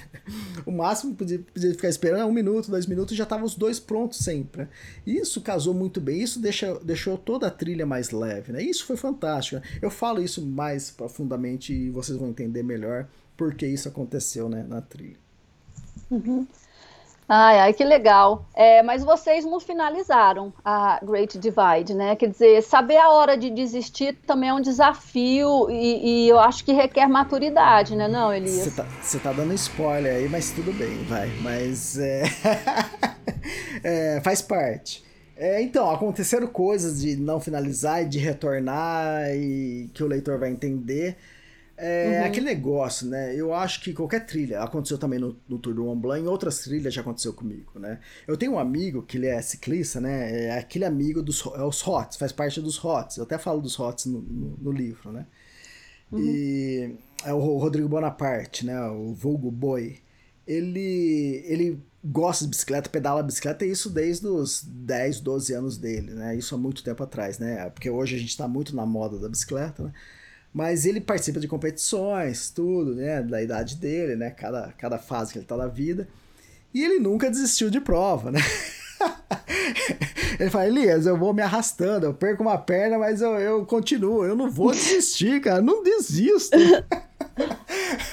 e ele falou que já aconteceu isso com ele, de furar pneu e não sei o que tem, ele continuar pedalando, arrastando, puxando bicicleta, não sei o que tem, mas chegou no final, né? E ah, todo acabado. Eu falei, boy, que isso, cara, desiste. Eu falei, na hora que você entender, né, que o que você tá fazendo é apenas, né, é, isso foi idealizado por você, né? Você que idealizou isso, né? Você que idealizou uhum. percorrer aquela trilha inteira. No momento que você decidir isso é apenas uma trilha, né? Você começa a tomar o controle da situação e de você, e da mente também, né? Isso porque apavora a gente, isso psicologicamente perturba a gente, né? Você fala, você tem que terminar, você tem que fazer, você não sei o que. Você vai, você fala, por que eu tenho, né? Quem disse que eu tenho? a trilha vai estar tá aí, eu posso voltar no outro ano, eu posso refazer a trilha, né? Então, no, no, dia que você desiste uma vez, você aprende. eu, eu vejo muito isso, né? É, tem rola muito na internet. Não, nunca desista, não desista. Cara, desista sim, né? De repente é isso que tá atrasando sua vida. Você tá batendo cabeça numa coisa que não é para ser. Desiste, então, por, vai... isso que eu, por isso que eu falo que é, é um desafio e, e, requer maturidade, porque às vezes é isso, é você dando murro em ponta de faca, né, para uma coisa que, que tá te atrasando, né, atrasando sua vida. E, e, é por isso que eu faço essa relação da microvida, né, que eu falei antes dessa trilha, é, com, com o que é a vida mesmo, né. Quer dizer, ter essa tranquilidade, às vezes, de dar um passo para trás em coisas na, da nossa vida mesmo, né, e falar assim, não é, eu vou bater em retirada agora e eu volto depois, ou talvez nem volte, né? Tipo, ou não volto nunca mais, é. né? Exatamente. Chegou, chegou, eu... é, é, é, até aqui, né? Exatamente. De repente eu tô tentando ser coach, mas não era isso para minha vida, é outra coisa que tá reservado para minha vida. Se for ficar tentando isso, esse lance, né, é, é muito é, de tem isso muito na internet, não desista nunca. É, quer dizer, com a maturidade você vai saber quando você deve desistir ou não. Lógico que a gente tem que tentar sempre, né? Mas é um pouco. Tem vezes que dá um passo atrás, toma um novo rumo, que às vezes sua vida vai ficar dez vezes melhor, né? Então, na hora que você tem esse controle, parece que é, parece mágico. Tem, sabe quando o tempo para e tudo tá acontecendo meio câmera lenta, não sei o que tem, e você vê todo mundo assim, todo mundo afobado, e você fala, não, só pouco, por quê, né? Parou, não, uhum. acabou. Né? Então, é difícil, né, tomar essa decisão. É que eu falei, é difícil uma pessoa desistir de algo. E isso é da natureza humana, né? Mas na hora que você, com, você experimenta isso, né? Você não deixa mais é, que aquela situação te machuque, né? Na hora que você vê que tá machucando, você fala, espera um pouco. Não, não precisa disso, né? É aquele lance daquela que eu, eu, às vezes eu falo, né? tem seu lado bom, tem seu lado ruim, aquela cena daquela, acho que da Olimpíada, né, que tem aquela mulher, eu acho que ela tá chegando que né? chega toda Essa, torta, né? Toda torta, né? Ela, quer dizer, e todo mundo aplaude, não sei o que tem. Cara, quantas pessoas viram aquilo como exemplo e tentaram levar adiante é, aquilo que estava fazendo e morreu? Entende? Porque ela poderia ter morrido, ou com certeza outras pessoas que tentaram ir além do que devia, deve ter acontecido algo, pode ter morrido. Ela, ela já devia ter desistido, não ali, 100 metros, ela devia ter desistido, sei lá, 20 é, quilômetros antes, não sei se era maratona, né? Se fosse uma maratona, ela já tinha que ter desistido no quilômetro 20, né? Antes de ela começar a se sentir mal. Então, e outra, porque aquilo é só uma corrida, aquilo é só uma trilha, né? Você pode depois voltar ou nunca mais voltar. O uhum. mais importante é você estar tá vivo. É, e assim, é, é, totalmente diferente isso, né, da, de uma pessoa que sempre começa e para, começa e para. A gente está falando, né, de uma coisa que isso. vai além, é saber a hora, né, do seu, é, é, é isso aí, respeitar o seu limite, né. Então, é, é interessante, eu, eu achei bem interessante isso, né, no, no, no livro. E Bom, mas quando você lançou esse, esse livro, né, você me contou que também lançou um teaser, né, sobre uma certa frase secreta que ninguém encontrou. Então, assim, o mistério continua. E agora, Elias, ainda vale encontrar a frase? Qual vale, foi sua é. intenção com essa brincadeira? Como é que é essa história, hein? Você sabe? Ó, oh, eu vou te contar, hein? Só porque eu comentei com a Jan sobre isso, tá louca, né? Tá louca. Quer, vai ler ela, seu ela, livro, ela vai revirar ainda, ele isso. aqui vai achar essa frase secreta. E é que eu falei, uma dica, né? Você não precisa estar tá lendo o livro para achar a frase secreta. Ah, é uma ah, questão de é, sensibilidade. Meu, tem mais essa aí. É. Então, o que eu quis fazer, eu quis conversar com uma pessoa através do, do livro. Entende? O que eu quis fazer é aquele negócio, sabe? Tá todo mundo acontecendo a coisa louca Isso é pouco. Eu, de repente, eu, tô ali conversando com uma pessoa, entende? Tá todo mundo lendo o livro sem perceber que eu tô conversando com uma, uma pessoa, tô mandando mensagem pra uma pessoa. É isso, é, a brincadeira toda foi essa, né? E eu acabei abrindo pro público, né? E aí, aí virou o que virou. No começo, é, a Dorothy ia dar uma mochila. Né? Até o dia 31 de dezembro de 2020, quem achasse ia ganhar uma mochila. Então, eu juro pra você, muitas pessoas me mandaram mensagem. Ah, tipo, a pessoa lia um capítulo e já achava que era a mensagem já mandava no WhatsApp. Elias, é essa? Eu, não. Né? Aí daqui a pouco, três horas da manhã, aparecia mensagem para mim, Elias, é essa? Não. É o que eu sempre falei. Se a pessoa me mandar mensagem, tipo assim, achar que viu a frase secreta e achar, não é, não é. A pessoa que achar a frase é certeza, né? Ela vai saber, porque não tá no contexto, não faz parte do livro, tem, não faz parte da história do livro. Na hora que a pessoa achar a frase, ela vai falar, eu achei, né? A pessoa até vai me ligar e vai falar, Elia, já tô passando endereço para mandar a mochila. Opa, peraí, então ainda tá valendo? então, não tá valendo a mochila, mas nada que eu não possa conversar com a, com a Dorte e a gente dar algum brinde, né? Mas com certeza então... alguma coisa você vai ganhar.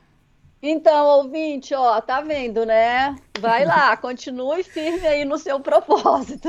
Então, essa frase eu escrevi para uma pessoa, né? Eu queria que essa pessoa e tem um, na hora que a pessoa essa pessoa lê meus livros, tá? Pessoa secreta. E o que eu imaginava. Hum, eu colo... Pessoa secreta, tá vendo? É pessoa. Olha... Entenda que eu sempre falo pessoa, eu sempre escapo, né? Eu, pra vocês não saberem se é homem ou mulher. É, mas eu já até imagino. não, precisa, não precisa pensar muito, né? É, não precisa esforçar tanto.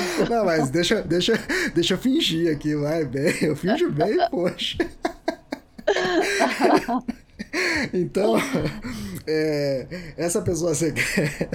Essa, o que eu imaginava, né? Que essa pessoa secreta, na hora que chegasse ali, na outra frase, ela ia pescar a frase na hora, né? Porque ali ia gritar uma coisa ali. É, tem uma, sabe, tem uma isca ali pra, pra pessoa. Só que deixa eu falar agora a verdade. Essa pessoa leu o livro duas vezes e não achou uma frase secreta. Putz! a pessoa secreta, pra quem eu escrevi a frase, não achou. Como pode isso? Meu, que, que coisa mais secreta pra essa pessoa secreta. É tão secreto assim, cara? É, então, mas a brincadeira é essa com o público, tipo assim, é o que eu falei, né? Pô, legal seria hoje, né? A gente tá lá, né? No Museu do Louvre e de repente se olhasse um quadro da Mona Lisa e falar, ô, isso era um pouco. O que que o que Leonardo da Vinci quis fazer? Ó, oh, eu tô vendo outra coisa, que seria fantástico se tivesse isso, né?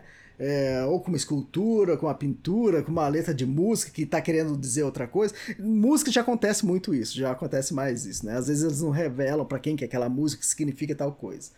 Mas uhum eu queria fazer isso no livro, né? Eu, eu, acharia super legal, né? Tudo bem que eu não estaria aqui, né? Daqui 100 anos alguém lê o livro, né? Fala assim, e bateu o olho e fala assim: nossa, que. que, que, ele, que, que ele, pra quem que ele mandou isso, né?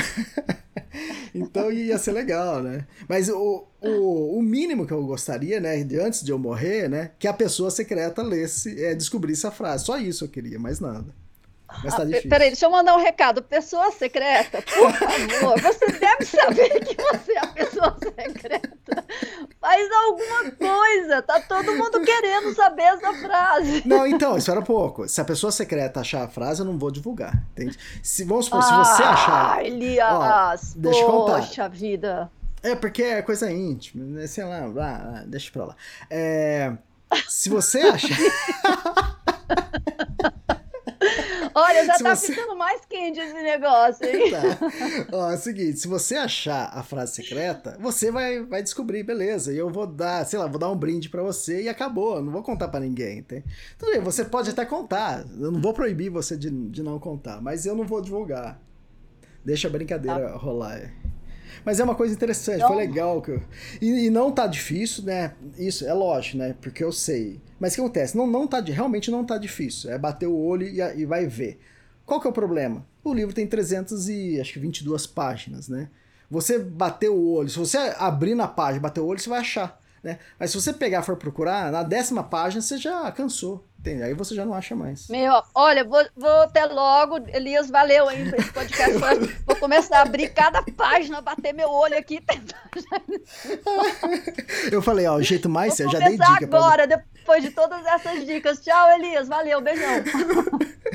Ó, eu já dei dica para algumas pessoas, né? Porque tem pessoas que, cara, a, a, todo dia me manda frase secreta. Essa daqui, essa aqui, eu não, não. Né?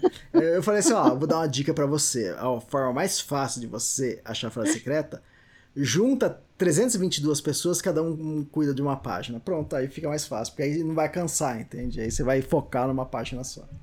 Não, eu tenho um ano para fazer isso, ó, uma página por dia que eu vou bater meu olhar e ficar ali focada, não vou fazer mais nada na minha vida. Eu tenho, sabe, eu, eu morro de medo de dar dica, eu morro de medo, né? Porque você sabe, né? Em tudo na vida sempre tem aquele que você fala uma coisa, o cara já pum, mata, né? Isso eu, eu lembro que eu fazia, mas aí, aí não é coisa de ser sagaz, é ser inteligente mesmo, né? Eu tava fazendo engenharia eletrônica, né? É, segundo ano de cálculo 2, o professor pegou colocou uma fórmula na, na lousa, né? Falou assim, ó, quem acertar isso já ganha 5 de média, né? Que a média era, era 10, né? Mas a, acima de 5 já era azul, né? Já era média. E, cara, eu olhei para aquilo, Amandina, eu não, não, entendia nada do que o cara tava falando, né? Ainda mais que eu fiz colégio técnico, né? Que pula essas partes. Não, eu falei, o que que ele tava... Pô, um cara lá do fundo pega... Ó, oh, professor, isso aqui sobe ali, é, é, subtrai para aqui, blá, blá, blá, blá, é, é, ah, o resultado é esse. Eu falei, o que que esse cara tá vendo que eu não tô vendo, né? que mundo que esse cara tá? E isso é o meu medo da dica. Sempre tem aquela pessoa sagaz, fala, já vai no ponto, sabe? Porque talvez ela vivenciou, ela viu alguma coisa parecida.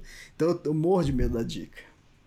Então é isso, chá comigo, fio, chá comigo. Acabou, acabou pra você, pessoa secreta. Você não descobriu, mas eu tô na área. Mas você não sabe quem é a pessoa secreta.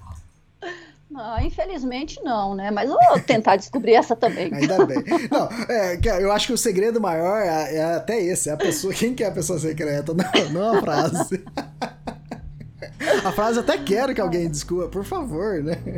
Bom, mas enquanto tem a pessoa secreta aí na na história, a gente vai ver que tem outra coisa não tão secreta que é o spot, né, Elias? O spot te acha onde você estiver. Nossa, e que, que conexão que você é. Você tá boa, Mandina, você tá demais. Hein? Ai, ai, vamos falar desse spot porque eu gostei desse negócio, né? No seu livro você fala que você se sente mais seguro, né, por ter esse acessório na sua mochila. E eu achei, eu ri muito da brincadeira que você fez com seu irmão lá no livro da, da Kungsleden que você conta, né, fingindo que estava perdido e o Spot lá dando uma mensagem para ele e ele falando: "Vira aqui, vai para você". Não, então, é o seguinte, na Kungsleden eu brinquei, mandei mensagem para ele: "Ah, eu tô perdido", porque realmente pois às vezes é. a, a trilha aparecia e sumia. Mas quando ele respondeu, eu estava literalmente perdido. Eu tava perdido. Eu falei, cara, o que eu faço agora? E de repente chega a mensagem, ele fala, vira, vira esquerda, cara. E ah, aquilo foi fabuloso. Eu não vou contar direito. Quem lê o livro da Kungsleder, que é, é, tá lá na parte final, que aquilo, é aquele lance do God Provide, sabe? Aquela, aquela surpresa, aquele, sabe? Que a trilha te dá é fantástico. Você, não está esperando para aquilo. Você, e quando então, acontece, mas o coisas... legal é que você pode realmente comprovar, né, que, que você pode contar com essa, né, com, com essa, vamos então, chamar de só, proteção, vai. E olha que fantástico. Por... Meu irmão, né, o Marcos é o que mais fica preocupado comigo. Eu, eu, nós somos em sete, tá? Na família, né? Irmãos, uhum. né? São cinco homens e duas mulheres, né? E o Marco, ele fica preocupado, né? Então ele ficava. E como quando eu viajo, eu coloco é, um iframe lá na, na página que a pessoa fica me monitorando, fica vendo onde eu tô percorrendo, né? Ela uhum. marca a cada 50 pontos, ela renova, né? Os novos pontos. Então você vê o trecho que eu tô percorrendo, onde eu tô, né? É, não tem como mentir, o, o spot me entrega, né? Uhum. E aí, é, acontece, ele tava me monitorando. Eu não, eu não pedi, eu não tinha, porque é o seguinte, o Spot ele tem alguns botões que você pode acionar. Tem um botão que é tipo um alerta, né? Vamos supor, vamos supor que eu vou pra praia e eu combino com meu irmão, ó, eu tô indo pra praia, tá bom? E ele, beleza, né? E se eu apertar um botão, eu posso já deixar pré-gravado uma, uma mensagem, ó, tô precisando de ajuda, né? Vamos supor que acaba a gasolina num ponto. Eu, mando, eu aperto um botão, vai a mensagem só para ele. tá? Essa mensagem tá. só vai para ele. Não vai para ninguém. Tem outro botão que eu publico na, na, no Facebook, né? Isso nas mídias sociais, o ponto onde eu tô. Ah, tipo assim, eu pré-gravo, falo, ah, acabei de chegar no acampamento. Eu aperto aquele botão, vai a posição geográfica onde eu tô e vai para mídia social. E tem outro botão que é de SOS, né? Esse daí, se eu apertar, é que aí ferrou, entende? Vamos supor que eu, se eu tô caminhando lá com a, com a Daiane, eu, eu quebro a perna, ou a Daiane quebra a perna, né? E lá, né, as travessias que a gente fazia de 12 dias, poderia ser que iria levar três dias para a gente chegar a alguma, algum vilarejo, né? Porque no meio da travessia.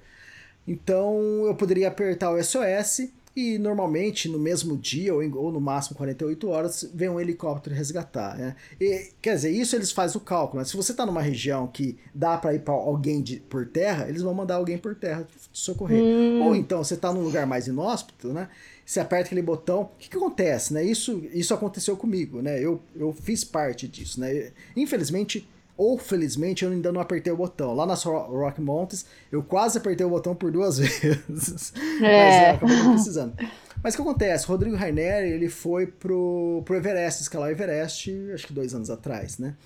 E eu tava, ele usou o meu spot, né? Como eu peguei um spot mais novo, o spot X, né? Ele ficou com o meu spot Gen 3, né? O alpinista Rodrigo Rainer, que é daqui da cidade, que é de Campinas. E eu fiquei, ele colocou duas pessoas de contato de resgate, eu e um outro amigo dele. E ele teve, é, ele teve problema lá, acho que teve pneumonia, né? E ele teve que desistir da, da, da escalada. E ele começou a descer para ver se recuperava. E ele chegou num vilarejo lá e ele, a gente trocando mensagem, falou: Elias, eu vou acionar o resgate. Ele pegou, apertou o botão? E quer dizer, nem foi ele, foi o companheiro dele que foi lá para fora, ele tava lá dentro do lote, foi lá para fora, apertou o botão, você tem que estar tá com é visada, né, que a gente fala, com vista pro satélite e pro céu. Ele apertou o botão, demorou três minutos, a uma pessoa, uma mulher dos Estados Unidos me ligou, né, falando português, que é a central da Spot. Ela pegou, é, me ligou e falou assim: Elias, é, eu só queria confirmar se realmente o Rodrigo Raineri tá nesse ponto. Aí falou o lugar e eu sabia que ele tava. É, em Dingboche. Dingboche, acho que não, era próximo de Dingboche. Eu queria saber se o Rodrigo Rainer. Falei, eu confirmei, é, tá sim. Aí eu quis ainda falar um pouquinho mais, né? E quando eles acionaram, já era sete horas, já tava escurecendo lá, né? Então não, não daria pro helicóptero. Aí eu falei assim, ó, no lugar onde ele tá, nesse momento não vai dar pra ir helicóptero, mas tem que mandar mais. Ela falou, não, não, não. A única coisa que a gente queria saber era a confirmação. Agora quem, quem que vai decidir tudo é a gente aqui, né? Então Nossa. foi legal. Aí ela já pegou, mandou mensagem pro Rodrigo para confirmar se era estava tudo certo, mesmo que ia precisar. Aí, como realmente, como era de noite, não, não voou o helicóptero para lá. Aí, na manhã cedinho, pousou o helicóptero lá já resgatou ele, entende? Então, e isso com o Rodrigo Raineri. O, um companheiro dele antes, né? Algum, uma semana antes, eles estavam caminhando entre o acampamento 1 e o acampamento 2 do, do Everest. E ali tem muitas gretas, né? E o Rodrigo, ele passou por uma greta, só que acontece, às vezes neva e a neve tampa a, a greta, né? Porque às vezes ela uhum. depende, tem greta que são largas, aqueles buracos enormes, né? E outras não, são estreitas, né? E o Rodrigo passou por cima, deu um pulinho, né, naquela greta ali, falou, ó, ele percebeu que ali tinha neve e ele deu um toque, ó, avisou, ó, e deu um grito e avisou. Só que o, o Mauro, né, que estava atrás, ele não, não, não escutou, não entendeu. E ele passou, pisou e caiu na greta. E por sorte não morreu porque ele caiu numa na outra base, um pouco mais para baixo, sei lá, uns 7 metros para baixo, e quebrou o dedo, né, deslocou o dedo, e ia ter que ser. Aí eles pegaram, fizeram a ancoragem, tudo lá, puxaram ele lá da greta. E o Mauro também, ele tinha um spot ainda mais antigo, mas ele acionou o spot. É, duas horas depois que ele acionou o spot, pousou o helicóptero lá resgatou ele. Entende? Então, é, tudo depende da, da, localidade onde você está, mas aí vai ver o tempo que vai ser o resgate. Então, mas isso e a, quer dizer, e, a, e essa contratação é o quê? Você compra o aparelhinho é, e aí você compra o serviço? Isso. É, você compra o aparelho, depende de qual aparelho, é 600, 800 ou mil e pouco, né? depende do modelo do aparelho. Aí você tem uma mensalidade que você paga, né? Ou você pode pagar uma uhum. anuidade, se eu não me engano. E... Mas é o seguinte, o spot, a função do spot é só alertar que tem um problema. Quem vai bancar o custo desse resgate, de repente você está num, tipo, Canadá, não vão te cobrar nada, porque eles já têm esse serviço lá, né? Mas uhum. é, em muitos lugares do mundo pode te cobrar é, por, pelo resgate, né? E esse resgate vai ser 5 mil dólares, 6, 10 mil dólares, né? Vai custar em torno de 5 mil dólares, mas um, um resgate desse custa. E, então, é, você tem que ter o spot e tem que contratar o seguro de viagem, entende? Aquele que a gente sempre contrata, que quando a gente uhum. vai para o Everest, a gente contrata um seguro. Eu normalmente é, eu contrato acho que da World Nomads, né? mas você pode contratar de qual que da sua preferência, né? E sempre eu contrato um que tenha a opção de resgate de helicóptero, exa exatamente por causa se eu precisar. Então, o Muito spot vai apenas o spot vai apenas alertar e mandar a localidade, o, o uh, os profissionais locais a fazer o resgate. Vamos supor, lá, lá, no, lá no Canadá, sei lá, de repente se fosse uh, a equipe de Banff que seria mais próxima, então ia sair um helicóptero lá de Banff para me resgatar. Isso tudo o spot que gerencia, que aciona. Agora, quem vai bancar isso é o seu seguro, entende? Tá bom. Mas é. muito importante tá, isso aí. Gostei desse esclarecimento. É, então, e outra coisa, tipo, é, realmente o spot me deu mais segurança, né? Porque aconteceu coisas lá, né? Para quem leu o livro, né? Você já leu o livro, é, nas Rock Mountains, vou falar ali daquele ponto do, do rio, né? é, não vou falar mais, né? Deixa pro leitor. Ali eu achei que eu iria precisar acionar o, o spot, né? E, mas eu não precisei. Então o que acontece? Não é que ele me deixou, né? Eu, eu sei que eu, se eu precisar, eu tenho ele. Mas não é porque eu tenho ele, eu vou me arriscar mais. Entende? Muito pelo contrário, eu não quero acionar o spot, né? Eu vou tomar até mais cuidados para não acionar, não precisar. Eu não vou querer ah, eu vou até o final dali. Aquele lance lá daquele momento da contagem da comida foi exatamente isso, né? Se a gente tentasse mais, iria precisar. A gente poderia tentar mais e se não desse certo, acionava. Mas a gente falou, não, não, vamos chegar no limite, né? Já vamos retornar antes. Uhum. É, muito bacana. É, Elias, como é que você se prepara para esses desafios assim fisicamente? Você mora em Campinas, você faz academia, é, você, né, tá tudo plano aí, aí você põe uma mochila nas costas e no outro dia você já está caminhando. Como é que é isso? Como é que você se prepara, né? Porque então, uma coisa, é. uma coisa é você caminhar no parque, né? Sei lá, que nem você fala que você caminhou com seu irmão e tal. Uma coisa é ir no parque, outra coisa é essa variação de relevo com mochila pesada, né? Você fala aí em 15, 17 quilos nas costas, né? Como que, como que você faz? Então, só vou, é, vou começar falando do Everest, né? Quando eu fui fazer Everest. Everest, você chega a 5.550 metros, né? Lá no Calapatar. Eu tava morando em Brasília na época, isso foi em 2010, eu tava morando em Brasília. Eu treinava caminhadas diárias, né? 5 é, km, às vezes 10, às vezes. Então variava isso, entre 5 às vezes 10. Agora imagina. imagina era caminhada ali próximo de onde eu morava, né? Atrás do condomínio. Uhum. Eu morava do lado de fora de um condomínio, eu, eu contornava o condomínio ali. E Brasília é plana. Aí eu pego me vou lá pro, pro Everest, pegar aquela. Tem um pouco só de subida muito íngreme, não tem muito no Everest. A trilha é bem batida, muito fácil de percorrer, mas tem o problema da altitude, né? Então, quando eu cheguei lá, eu não estava 100% preparado, né? Tanto é que quase sempre o primeiro dia da, das minhas viagens são os piores, né? Porque você vem de um ritmo, mesmo se você estiver caminhando bastante, Ali, ali você está com o peso real nas costas, ali você uhum. vai caminhar o tempo real, né? Quando você faz um treinamento, vamos supor aqui em Campinas, às vezes eu faço mais longo, eu vou na Lagoa Taquaral, vou e volto, dá 13 quilômetros, né? Mas eu não vou com mochila, né? Mesmo se eu for com mochila, eu não vou com tão pesado, né? Lá na trilha, pode ser que eu caminhe 13 quilômetros, mas às vezes é o dobro, às vezes é o triplo. E outra, e tem o relevo também, e tem a, sabe, os perigos que você passa ali na trilha, tem que atravessar rio. Então você não adianta, você nunca vai treinar o mesmo que você vai enfrentar.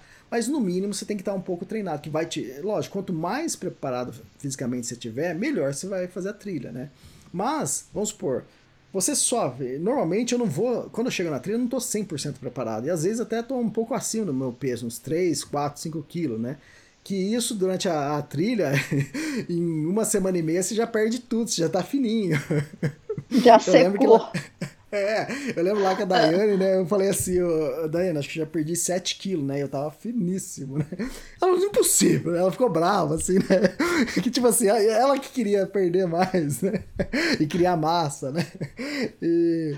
Mas acontece, acontece. Uma semana de trilha vai te pôr em forma de um jeito que, que nenhum treinamento você faria em casa. Mas é lógico, né? Pra quem vai fazer alguma coisa, se prepara bem antes que com certeza você vai enfrentar a trilha muito melhor. Uhum. Eu acho que o mais sério aí é o peso nas costas, né? Mesmo a gente tendo essa questão da distribuição e de apoiar né, no quadril e tal, mas eu acho que a coisa do peso, né? E, e, e forçar os seus joelhos, né? Porque assim, o que a gente vê é o pessoal falando assim, ah, porque tudo bem de subir para né, né, escada, por exemplo, para fazer é, atividade, exercício, mas o descer tem que evitar. Quer dizer, você está na trilha, bicho, você não tem é só subida, você sobe, você desce, você sobe, você desce, né? Então você está forçando ali os joelhos de qualquer jeito. Então é, ter uma, né, uma preparação. Eu, eu é, vou usar um exemplo, né? Quando a gente morava lá em São Paulo, que foi quando a gente resolveu ir para Torres del Paine, então, a gente não, não fazia né, atividade assim e tal. Embora a Torres não seja super exigente, mas tem lá né, a sua exigência física e tem Você a questão tem, do peso. Bastante. Então a gente subia e descia os 23 andares, mais os dois da garagem, é, pela escada lá no prédio que a gente morava, fazendo treinamento de uma hora. Quer dizer, no começo não subia tudo, né? Mas e aí Exato. depois foi acrescentando peso na mochila aos poucos e tal, até chegar nos 10 quilos, que era o que a gente tinha planejado. Então ajudou pra caramba. As outras duas amigas que foram com a gente, que não fizeram isso, sofreram muito. E seria e foi a primeira experiência delas, e eu tinha falado, né? Faz uhum. essa coisa mínima, né, que seja, sabe, fora as caminhadas, né, que a gente fazia caminhadas, mas essa coisa do peso, de carregar, de subir, de descer, eu acho que isso é muito importante. É, então, quanto mais preparo físico para você, nunca vai ser pior, entende? Mas também, quem tá aí, né, leigo e sabe que vai enfrentar uma pirambeira, uma Torres del Paine, algo, algo assim, né, ou Tour do Mont Blanc, também cuidado para você também não querer exigir demais, né, porque senão você vai se machucar antes de ir, né, então é, tem que ser bem moderado. Ah, no, só para exemplificar o Everest, né, que mas aconteceu nas outras trilhas também, né, o primeiro dia do Everest para mim eu, eu queria desistir, né, eu tava acabado, quebrado. Entenda, eu pousei a 2000 e e 500 metros, acho que foi isso, em Lucla, e desci. Três horas praticamente descida, com poucas subidas. Lógico que teve subida, mas foi poucas. É, foram poucas, né? Altitude. É, ganho de altimetria. Foi mais descendo. Mesmo assim, eu tava acabado. Tá? Eu falei, aí eu pensei, cara, se eu acordar dolorido do jeito que eu tô é, agora, amanhã eu não consigo, né? Não vou, eu não vou chegar em Nantibazar, né? Que seria a caminhada do outro dia. Eu juro, eu tava acabado. E foi uma caminhada curta, é, de 3 horas e só descida. 10 dias, ou foi 15 dias, acho que 15 dias depois, eu fiz a travessia lá do Cholapaz, né, que demorou 10 horas, e isso chegando a 5.300 metros de altitude, né? Olha, o dobro da altitude que eu tava lá quando eu sofri, né, no primeiro dia. E eu fiz, eu terminei dando risada, né? Eu falei, não dando risada, mas cara, que delícia, como, pô, foi show, né? Nossa, e foi o pior uhum. dia da, da trilha, mas o que que é? Eu já estava duas semanas já, né, aclimatado ou é, preparado fisicamente também. Então, só para você ver a diferença. Uhum. Legal. É, você gosta de, de experimentar coisas, né, Elias, quando você viaja, de comida, de, né, assim, do que a pessoa te oferece. Eu achei isso bem legal, assim, no que você comenta lá na, na no livro da Rock, da Rock Mountain. Então, é. é... Comeu até alce, né? então, eu como é o seguinte, hein? Se eu for pra, sei lá, pra Ásia, lá, Tailândia, sei lá, não, eu não vou comer é, escorpião, esquece. Não vou comer ah, tarântula. Né? Essas coisas esquece que eu não vou, né? Muito diferente. Tipo assim, eu tô fazendo uma viagem pra uma, pra uma região que eu não conheço direito. Eu vou comer uma coisa muito diferente? Não, né? Vou. Posso pegar uma infecção é, alimentar, alguma coisa assim e me dá mal, né? Tipo lá no Everest, eu tomava maior cuidado. A, até a água que eu tomava, que eu comprava engarrafada, eu colocava clorim, né, para purificar. Porque eu falei, cara, se eu pegar aqui uma diarreia, alguma coisa aqui, né, pode ser que eu tenha que desistir. Então, é, eu experimento as comidas mais locais, as que são mais interessantes, né? O alce né, é uma maravilha. Mas acho que você, você leu o, o Kungsleden também. Então, mais ou menos o que aconteceu na Kungsleden aconteceu no, é, nas Rock Mountains. Aí, bem parecido, muito parecido, né? É, mas o, os caras lá da, da Kungsleden, é, os caras eram chefe de cozinha, né? O pessoal uhum. do Canadá já é mais aquela coisa americanizada, né? é, não tem, não sabe é, fazer aquele preparo, aquele cuidado para dar mais sabor na comida. Mas foi fantástico você experimentar a alce ali, né? E você ser convidado por caçador, né? E, é legal, e, é né? Olha, aconteceu uma coisa interessante, esse foi na Kungsleden, né? A gente tá mudando de livro, hein? É, antes de eu ir para Kungsleden, eu li, é que né? Tá tudo pe... entrelaçado, né, Elias? Uma coisa Exatamente. vai complementando a outra aí. Verdade. Uh, eu tinha lido no PDF que o, o, casal lá que fez a trilha, que eu li o PDF deles, né? É, teve um momento que um, dois pescadores, né, viram eles chegando lá e foram lá ofereceram dois peixinhos para eles, né, que eles tinham acabado de pescar. E aí mostra eles fritando lá peixe lá na cabana, né? Porque a cabana tem a cozinha, tudo, toda estrutura ali. E eles fritando. Eu falei, cara, que fantástico, né? Que história que dá isso. Eu falei, no... bem que poderia acontecer com a gente, né? Quando foi eu e a Laura, né? E eu caminhando, eu esperando o momento que eu fosse ganhar dois uma peixinhos. Truta, é uma truta, né? Um sal, salmão não, acho que lá é mais truta mesmo, né? Ganhar uma truta para eu fazer. Falei, pô, e nada, e não acontecia isso, né?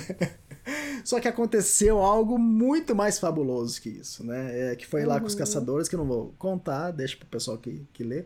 Então o lance é. dos caçadores foi uma, foi uma surpresa muito mais interessante que o, que o peixe. Né? A gente fica se prendendo a, a, algumas coisas, né? Que às vezes a, é, aquele lance do Deus proverá ou da surpresa acontece muito melhor. Lá no Canadá, tipo, comer o alce, né? Foi gostoso, foi interessante, só que ali eu tava comendo uma macarronada, né? Então o molho de tomate ele sobrepõe qualquer sabor. Entende? Então você não. Você é, não mas tem, um, assim. tem uma comidinha lá que você comeu. Também não vou ah, falar, né? Nem você vai falar. Não vamos dar tanto spoiler, pô. Que, é, mas tem uma comidinha que você comeu lá em Banff, né? Que tá, que tá aqui no livro, que a gente já pegou a receita na internet para fazer aqui em casa, porque eu fiquei com água na boca, meu. Depois eu vou mandar a foto para você. Não é da sopa, não, é daquele outro lá. Não, sopa. não vou contar. Já falei tá. que eu tá. não vou dar spoiler. Então, Você falou que eu vou... spoiler, eu não quero mais dar spoiler. O que acontece, né? É, eu acho legal isso, né? Você experimentar coisas e algumas Nossa, coisas que eu experimento. Eu amo eu... isso, amo algumas coisas que eu experimento, eu praticamente dou a receita ali no, no livro. Eu acho legal isso, porque com certeza o leitor, ele vai, né, na hora que lê isso, ou ele, ou a receita ali que eu, que eu já dei mais ou menos, já tá pronta, ou ele vai pegar e pesquisar um pouco mais para ver como que faz, né? Então eu acho essa, uhum. legal essa ligação. Com certeza, algum. Que, né, aí, ó, pronto, você já tá falando que você vai fazer. Teve outras pessoas também falando da sopa, que, ah, vou fazer a sopa, né? E tem da cebolinha, tem de outras coisas também. Então é legal é, isso. Sempre quando eu coloco alguma informação, eu sei que alguém vai aproveitar. Quando eu coloco que eu, tô, que eu escutei tal música e eu coloco o nome da música, eu tô quase dizendo, é que eu não digo isso, né? Mas eu tô quase dizendo pro leitor, pega o seu celular e coloca a música e leia essa parte com a música. É isso que eu espero, entende? É isso, por isso que eu coloco o nome da música, né? Eu quero que a pessoa tenta se ambientar um pouco. Esses dias, o, o, pai de uma menina, né, que ela comprou de presente pro pai dela o livro do, do Everest, e ele me manda mensagem final, Elias, adorei o seu livro, não sei o que tem. Terminei ele escutando aquela música do final. Ah, que fantástico isso. Ele atendeu ao meu, meu ele minha entendeu. esperança. Não, mas é isso, né? Cada, cada leitor vai ler o livro de uma forma, né? Então, às vezes, você escreve coisas, sim, que tem duplo significado. Uma pessoa vai entender de um jeito, porque tem uma vivência, né? Da, uhum. Daquilo, ou da própria vida dela mesmo, né? Como for. Então, cada um vai interpretar de uma forma diferente. É. Ô Elias, é, é, assim, a gente até já, né, às vezes conversa sobre isso. É tudo bem, né, assim, de acampar na natureza selvagem, é super gostoso, mas chegar num refúgio, tomar um hum, banhozinho, hum. tá naquele ambiente com outros trekkers, conversar, trocar ideia, pegar dica, aquela efervescência, né, assim, amigável, é muito legal também, não é? Olha, os mais raízes vão ficar bravos comigo, mas eu acho que tinha que ter um refúgio em, todo, em toda a trilha para fazer a parada à noite. Ó, você vai deixar a trilha mais limpa, porque vai ter banheiro, vai ter estrutura, entende? E você chegar, ó, Tour do Mont Blanc foi assim, para quem quer fazer trilha com refúgio, né? Nossa, é muito bom, meu, é falando. sério, é muito bom. E ó, você chega, vamos supor, fazendo Tour do Mont Blanc, né? Você encontra umas 10 pessoas na trilha, né? Na hora que você chega no refúgio, tem 50, 80, tem 100 pessoas ali. Mano, não sei se estavam, né? Gente, Todo o mundo... fato de dormir num refúgio em nada desmerece a, né, o seu esforço, o seu, o seu dia ali na trilha, é, carregando suas coisas Foi tão puxado quanto, Nossa, né? é um ambiente tão gostoso, é sabe? É uma das coisas assim que eu acho, sabe, prazerosas mesmo. Eu, eu, é. eu curto pra caramba. Ainda mais no refúgio, né? Vamos supor, você ali no Mont Blanc estava caminhando sozinho, né? Encontrava algumas pessoas. Ou é, na, na Kungsleder eu estava com a Laura. Mas na hora que a gente senta na mesa, você não, você não tem, não é aquela, não é McDonald's, que é aquela mesa que você sentar é sua, né? Não, uhum. né? A mesa é grande, vai sentar mais cinco pessoas ali com você, e cada pessoa de um país diferente. Então sempre vai. Ó, ali na Kungsleder que a gente jogamos, nós, né? Os que estavam mais é, enturmados ali, que a gente se encontrava, a gente tava sentado numa mesa e conversando, e boa, e blá lá, e bebendo um chá. E aí tinha um, sentado uma família do lado, né? Tinha o pai, a mãe, e tinha uma filha menor e outra mais ou menos da, uns 25 anos, por aí, 22 anos. E de repente essa mulher pega, me levanta, senta na nossa, nossa mesa, vamos jogar? Eu, é presidente? Falei, que isso, né? Pô, olha, olha que fantástica a iniciativa da mulher. Né? Cara, e nós jogamos ali, coisa. Eu nem sabia jogar na época. E o pessoal, Elias, mas você vai jogar? Você não sabe? Eu falei, não, eu aprendo na hora, não tem problema. é, então essa, essa disponibilidade né, interna, assim, para trocar, sabe? E, e, e, outra coisa bacana, assim, sabe? Você tem aquele monte de línguas ali, né? Porque tem quem fica Exato. conversando na própria língua. Aí quando vai sentar ali, é todo mundo falando inglês, porque é, é o que vai conectar? Exato. né? É, é, é, todo mundo. Nossa, eu super gosto, super. Adoro. E, e, tem, e tem pessoas que não falam muito bem inglês. Eu, eu, não, eu não deito, né? Eu não deslancho. Mas lá no Tour Mont Blanc, tava os italianos, né? Eu encontrava os italianos, a gente sentado lá, é, jantando, almoço, tava jantando, né? E eles falando italiano, né? E até conto isso no livro, né? E eu tava junto com eles, né? Já era acho que segunda cabana que a gente tava jantando junto. E aí eles viram que eu tava do lado dele e falou, Elias, desculpa, mas você entendeu, né? É, o que a gente tava falando aqui? Eu falei, ah, eu entendi, né? Vocês estavam falando da via ferrata, né? Que é mais perigoso, né? E aí eu virei e falei assim, ó, eu só não entendi o que aquele baixinho ali falou. Eles caíram na gargalhada, eles choraram, né? Aí eu não entenderam nada, eles dando risada. Ele falou, Elias, não se preocupa, nem a gente entende ele. Porque ele deve ser de outra região. Buscando. Deve deve falar é mais puxado, né? É mais carregado, e, e aí eles deram risada, né? E realmente eu não tinha ah. entendido o que o cara tinha falado. Então é legal é, então. É, essa vivência, né? É, conhecer outras pessoas e escutar, né? Outras línguas. Eu adoro isso. Uhum. Ah, é muito bom. É, você é asmático, né? Você sempre fala da sua isso. asma aí. É, você fala nos livros, você comenta em podcast. É, é, muito sério esse seu problema? Assim, você usa medicamento? Já teve problema em trekking? É, então, eu nunca é tive isso? uma crise de asma, nunca tive. Eu uso bombinha, né? Às vezes uso uma vez por dia, às vezes nem uso. Se eu tô fazendo caminhada, se eu vou fazer a travessia das Rock Mountains, eu posso usar no primeiro, segundo dia. Depois acabo, aí o pulmão abre, entende? Tanto esforço que você faz. e tanto é que Entendi. abre, quando eu volto, eu passo, sei lá, um, dois meses sem usar, entende? Então, é, o esforço físico me ajuda, né? Melhora isso. Então, ele nunca foi um problema. Né? É, é problema para mim se eu tiver que fazer um, é, uma disparada. Vamos supor, se eu ter. Correr do urso, né? Por exemplo. Se eu tiver correndo do urso, a, a Daiane ia, ia sair melhor, porque ela ia correr mais que eu, o urso ia me pegar. então é isso. Mas é, tudo essas... bem, você já tinha combinado isso com ela, né? Se ele me pegar, você corre, então tá beleza. É, aconteceu isso. É, teve, tem isso no livro, né? então, quer dizer, explosão, essas disparadas, isso eu, vou cansar, isso vai me dar falta de ar, né? Mas caminhada, eu posso dar volta no mundo que não vai me dar falta de ar. Eu perguntei isso para você até para, né, caso algum ouvinte tenha né, alguma, algum problema assim, é, também ouvir né, sua experiência, até para não se limitar tanto, né, fazer as coisas tá dentro do controle aí do médico aí... que recomendar, mas assim não se limitar, né, por isso. O que mais que você é. leva no seu kit de medicamentos assim na sua mochila? O que, que você acha então, importante para levar? Quem, quem leu é, quem ou quem leu o Everest vai ver que esse esse no início, esse foi um fator que, que me impedia, né? O Vitor Negrete, né? O, o saudoso Vitor Negrete, que acabou falecendo no, numa escalada do Everest, é, ele, quando ele me convidou, eu falei: Você tá louco, Vitão? É, isso não é para mim, não. Eu tenho asma e outra, é muito caro, não sei o que tem. E depois, é isso, ele me convidou, acho que em 2004. Depois, seis anos depois, eu tava fazendo a trilha, né? E depois ainda fez coisas mais difíceis ainda. Então, às vezes a gente põe isso como é, limitador, né? E não é, tipo, pelo menos para mim, né? Eu, se, eu, se eu estiver caminhando, começar a sentir alguma coisa, eu, eu uso a bombinha, para mim já.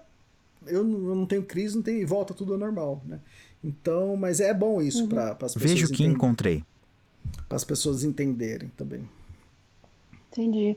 É legal. É, então, eu, assim, também quando eu viajo, né, eu sempre levo é, um kit com coisas bem básicas, assim, para ah, dor, tá. relaxamento, é, um antibiótico, né, e tal. Então, é, é importante a gente né, se cuidar por isso aí. Eu não tenho nenhum problema de saúde, assim, né, de base, mas tudo pode acontecer quando você está na trilha, né? Exatamente, você tinha perguntado o que eu levo mais, né? É, é mais ou menos isso que você falou, né? Mas quando eu fui, é que, é que eu tava falando pra você, quando você vai com mulher, né? a mulher cuida de todos os detalhes, né? Pensa em tudo. A Daiane, ah. na hora que ela viu meu kit de, de, de medicamento, mas nossa, mas você não trouxe isso, isso, isso, e várias coisas que, que ela levou. Eu falei, oh, ainda bem que você tá comigo, Daiane, que ela levou. Mas eu, eu lembro, sempre levo o básico, entende? No mínimo, né? É, de, pra dor, essas coisas. Então.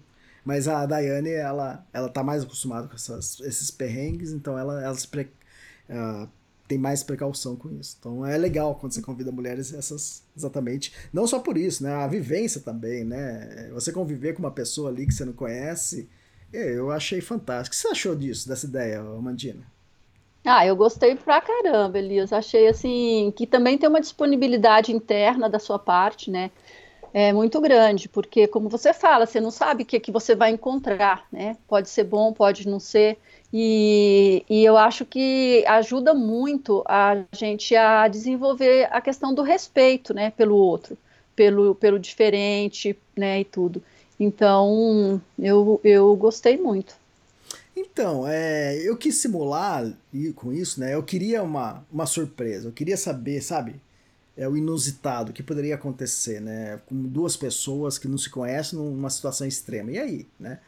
É que eu falei, tipo, com a Daiane, tanto com, com a Laura, né? O objetivo maior é chegar no final, né? Ou, e sair vivo, os dois sair vivos, né?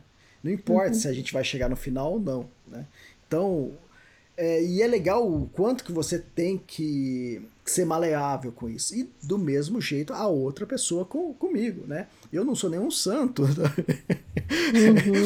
Se você olhar para mim, não tem uma auréola em cima da minha cabeça, né? Deve ser também muito difícil uma pessoa, né? É conviver, né, com uma pessoa diferente, né? Conviver comigo. Então, os dois têm que tem que saber levar, né? Senão, uhum. senão você, você pode brigar ali no meio e tchau, cada um para um lado, né? E a ideia não é essa. E, e isso também é. resume um pouco a nossa vida, né? Quando a gente entra num trabalho, vamos numa empresa aí, né? Sei lá, aventuriação, ou você está trabalhando na IBM, no Google, na Apple, você vai ter que conviver com pessoas que, que não são iguais a você, que talvez você nem quisesse conviver, entende? Mas você tem que conviver, uhum. você tem que aprender, né? Que o mundo não foi feito para você, né? o mundo não gira ao seu redor, né? É, e você sabe que, assim, às vezes as pessoas usam a palavra tolerância, né? Você tem que ter tolerância. Eu não gosto dessa palavra, porque tolerância é um negócio meio assim que, sabe? Eu acho que é o respeito mesmo pelas diferenças, uhum. né? E aí você, é, quando você respeita e você põe um pezinho mais para trás e começa às vezes a observar, você aprende com aquela pessoa, você pode acrescentar para ela também. Então acho que é legal. Então nesse é, nisso que você faz, eu acho que a questão de respeito, né, com as, a individualidade, tudo, é muito legal. É legal tudo, você aprende muito, mas não é fácil. Entende? Não, é que às vezes as pessoas pensam, né? Falam, nossa, o Elias e a Daiane vão lá pro, pra maravilha lá das Rock Mountains, né? Eles vão andar de mão dada, pulando, passando debaixo do arco-íris, né? Bom, lá na Kungslader, a Laura passou debaixo do arco-íris, até tem uma foto bonita dela. Mas não é assim todo dia, né? Não é todo dia que a gente tá com bom humor, tanto eu quanto a outra pessoa, né? A gente tem que né, saber levar, porque realmente não é fácil a convivência, mas é, uhum. Isso em alguns momentos, né? Mas na maior parte da, do tempo a gente tá bem, curtindo, dando risada, se divertindo. Então, é, vale a pena. É, conversando, conhecendo mais a, a história da outra pessoa, né? É, Isso é legal. A, a Daiane, eu sei da vida dela até a quinta geração, né? Eu acho que ela não deve saber meu sobrenome. Olha a cutucada aqui, porque a Daiane adora falar. Ela fala, ó, mas ela, eu adorava escutar as histórias dela. Tem um, lá no livro, né, um dia que a gente ia sair da trilha, né, que a gente acordou, ó, isso que é interessante, a gente acordou cedo, né, era sete e pouco. E a gente ficou na barraca, né? É, fazendo café da manhã e fazendo, arrumando uma coisa aqui. A, e no começo, dentro da barraca, conversando. A gente saiu pra trilha às 11 horas. Por quê? Porque a gente ficou conversando. Isso, é... isso eu achei tão legal, assim, essa coisa de que cada um leva seu rango, né? Come isso. o que quer. É, não tem aquela coisa de, ai, vamos tomar café, né? Isso, tipo, exatamente. vamos preparar isso. juntos. Ai, você não fez o café ainda, né? Não tem isso. é, é ótimo que não tenha, exatamente por isso, né? Fica independentes, né? E o Sim. lance lá com a Daiane era isso. É, a gente era muito maleável, né? Bom, a gente saiu às 11 horas porque a gente sabia que a gente poderia sair nesse horário, né? Lógico a gente poderia ter saído às 8h30, né? Daria tempo, né? A gente se arrumar, fazer tudo. Mas, cara, a gente tava conversando e ela tava contando as histórias dela. E, a, e o que não falta pra Daiane é história, né? Eu adorava contar as histórias dela. Tá certo que eu contei poucas das minhas, né? Não deu tempo, né? Foram só 32 é. dias, né? Foi só muito pouco. É, exatamente. acho que, se somar, acho que eu, eu falei um dia.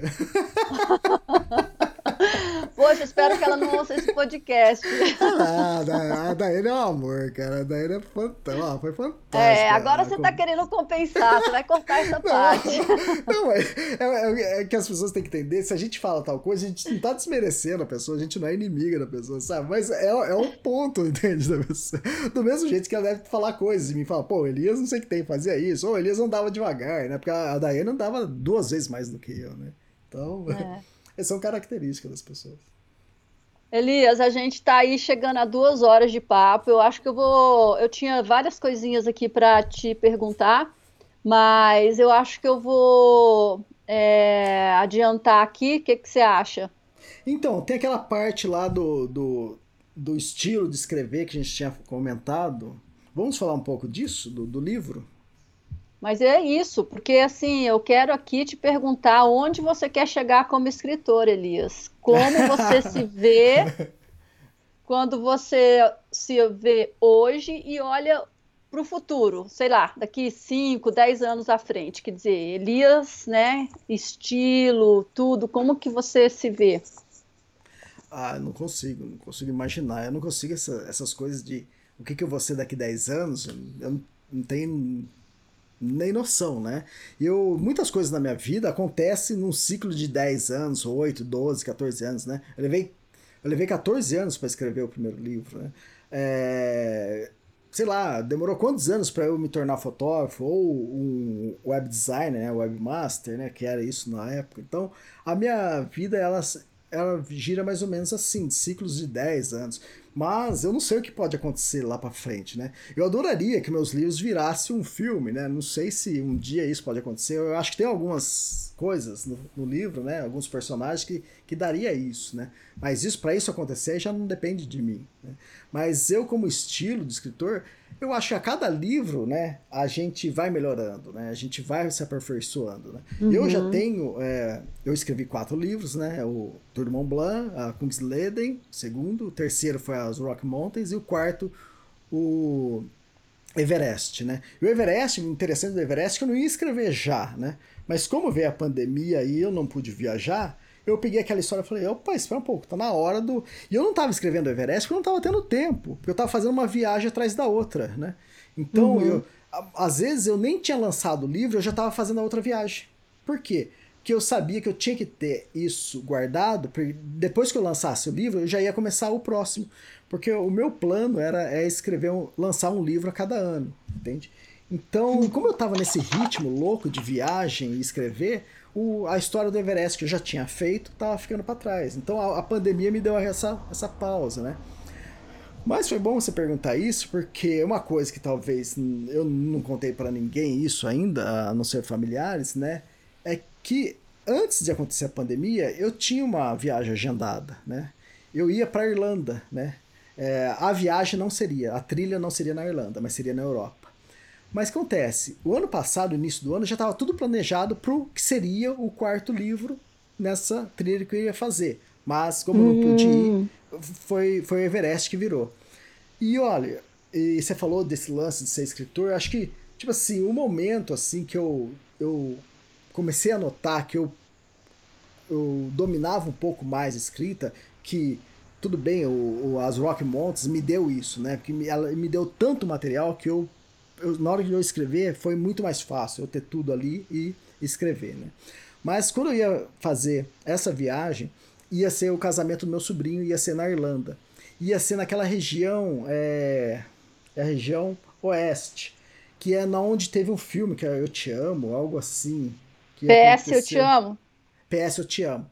É na mesma região. Quer dizer, na verdade, aquele filme começa de um lado da Irlanda, depois ele, ela vai para esse lugar onde que que eu tô, onde ia ser o casamento. O casamento ia ser dentro de um castelo. E quer dizer, era, tava tudo propício para ser uma, uma abertura romântica do livro. E eu ia fazer, né? Eu já tinha bolado, falei assim, o livro vai começar dentro do castelo na hora do casamento, né? Porque o planejado era terminando o casamento, eu e a outra pessoa convidada que ia comigo, a gente ia colocar a mochila nas costas e partir para viagem, para trilha, né? Então, quer dizer, hum. ia ser super legal porque o leitor ia falar assim: caramba, Elias, o que, que tá acontecendo? eu, tô, eu comprei um livro de aventura e eu tô lendo um negócio como um casamento aqui, né? Mas ia ser legal porque eu ia descrever o, o castelo, o que estava acontecendo, né? A decoração, que foi a coisa mais maravilhosa. Mas aconteceu, veio a pandemia, cancelaram o é, eles prorrogaram o casamento para dezembro.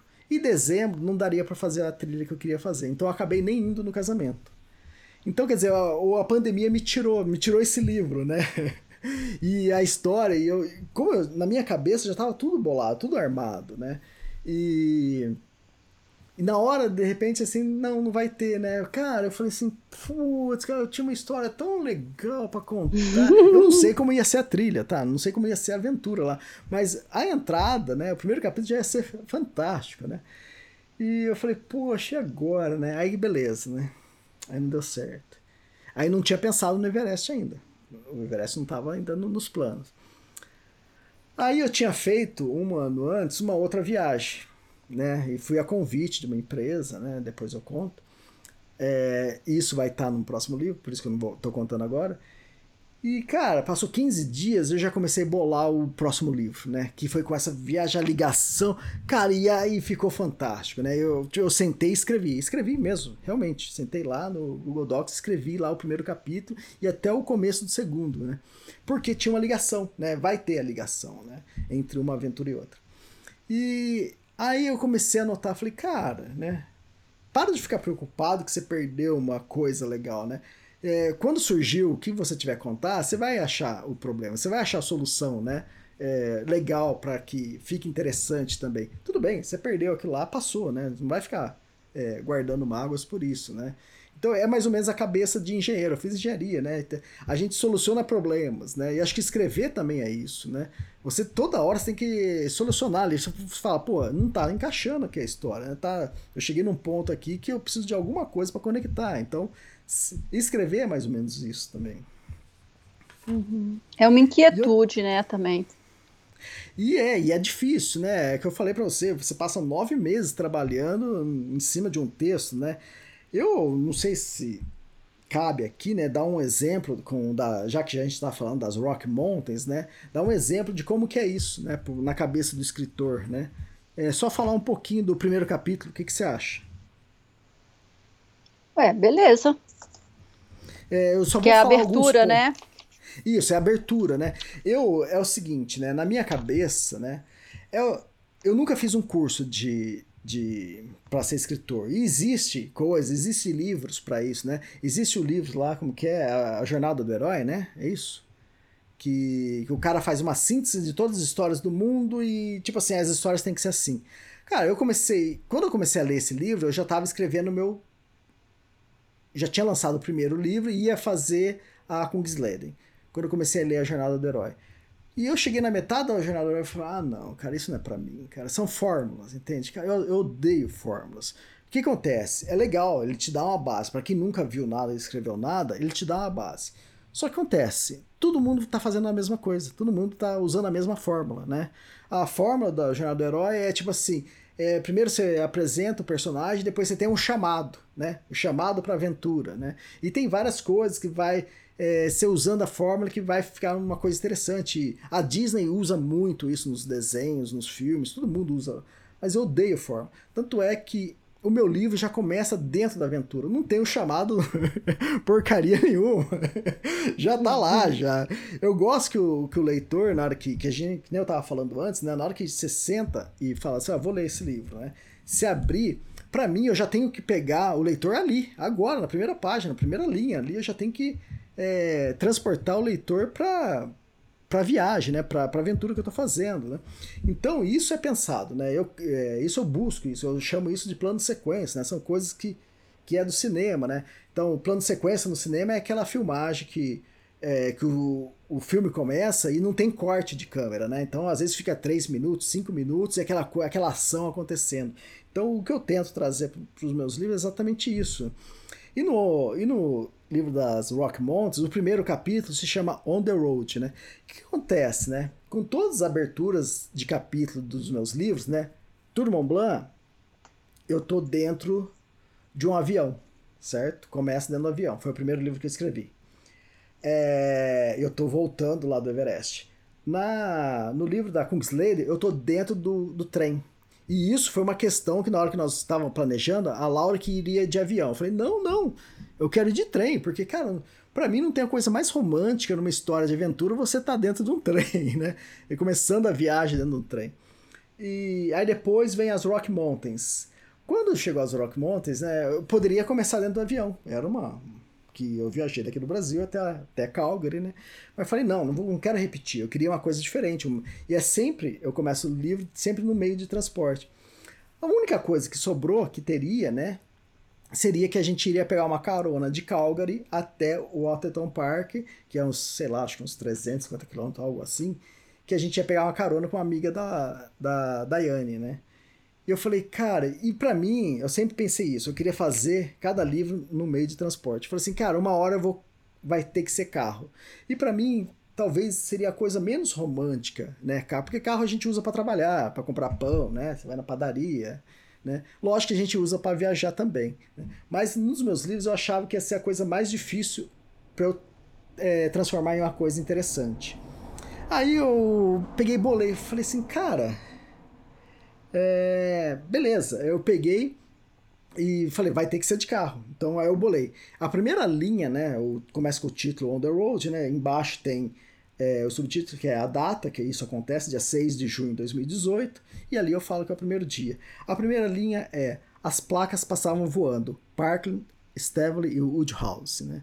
Então, o que, que, que eu quis fazer ali? Eu queria, eu quis colocar o leitor, né, para ele entender que eu estou no movimento, tô, tô acelerado, estou numa estrada e tá passando aquelas placas, sabe? Aquelas placas de cidades, né? Então é uhum. isso que eu uhum. quis colocar. Aí você é, coloca isso para um escritor que também é editor. Quando eu escrevi isso, eu não queria que dividisse. Quando eu estava colocando nome de cidades, estava dividindo para a segunda linha. E estava dividindo o nome da. separando em sílaba o nome da cidade. E eu não queria. Falei, não, é, tem um ritmo, né? Eu tem que ser em uma linha. Aí eu escolhi as cidades que daria, que caberia em uma linha então isso foi pensado, entende? Tanto é que realmente é uma linha com isso. Depois começa, Barbie socava a bota num acelerador do seu possante 4x4, um genuíno uh, Outback. Aí esses, os três primeiros parágrafos, né, que depois o segundo parágrafo eu falo que a gente passou por Fort Macleod, e após uma curva oeste, vimos surgir a estrada que se desenrolava como um tapete e terminava aos pés das formosas rochosas canadenses, né? Que era o nosso destino. Que isso acontece às vezes, né?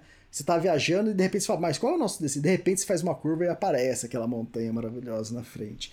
Então, esses três primeiros capítulos, isso não é pensado, tá, gente? É, isso eu tô analisando o texto depois de escrito, né? Então, esses três primeiros parágrafos, eu tô ambientando o leitor ao que está acontecendo externo, né? A velocidade, é, o pneu que estourou do caminhão, e depois eu passo a contar o que está acontecendo dentro do carro, né? Uhum. Aí eu falo, é, Daiane ia no, no banco da frente de copiloto, era mais empolgada porque ela estava né, reencontrando uma amiga de longa data. Era uma amiga dela que quando ela morou um tempo atrás no, no Canadá. E eu passo alguns parágrafos contando essa agitação dentro do, do carro, né? O que está acontecendo. E é interessante que logo é, aqui no começo eu tenho uma frase, né? Uma frase de efeito, né? Que eu acabo é, criando aqui, a carona não poderia ter vindo em melhor hora, né? De outro modo, teríamos que fazer tediosas baldeações de ônibus. E realmente, né? Se a gente tivesse feito essa carona, a gente ia ter que pegar ônibus, depois, sei lá, talvez pegar carona, ia ser complicado chegar até o parque. Não tem um ônibus até o parque direto, né?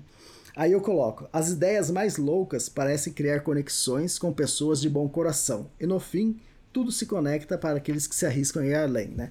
Essa foi a questão de a gente ter conseguido a carona. E essa frase, ela permeia o livro inteiro, né? De outras formas, que é o Trail Provides, né? É, as, tipo assim, as pessoas de boa intenção, né? De bom coração, que estão arriscando, estão fazendo... Vai, você vai ter um retorno, né? Vai, as coisas vão acontecer para você.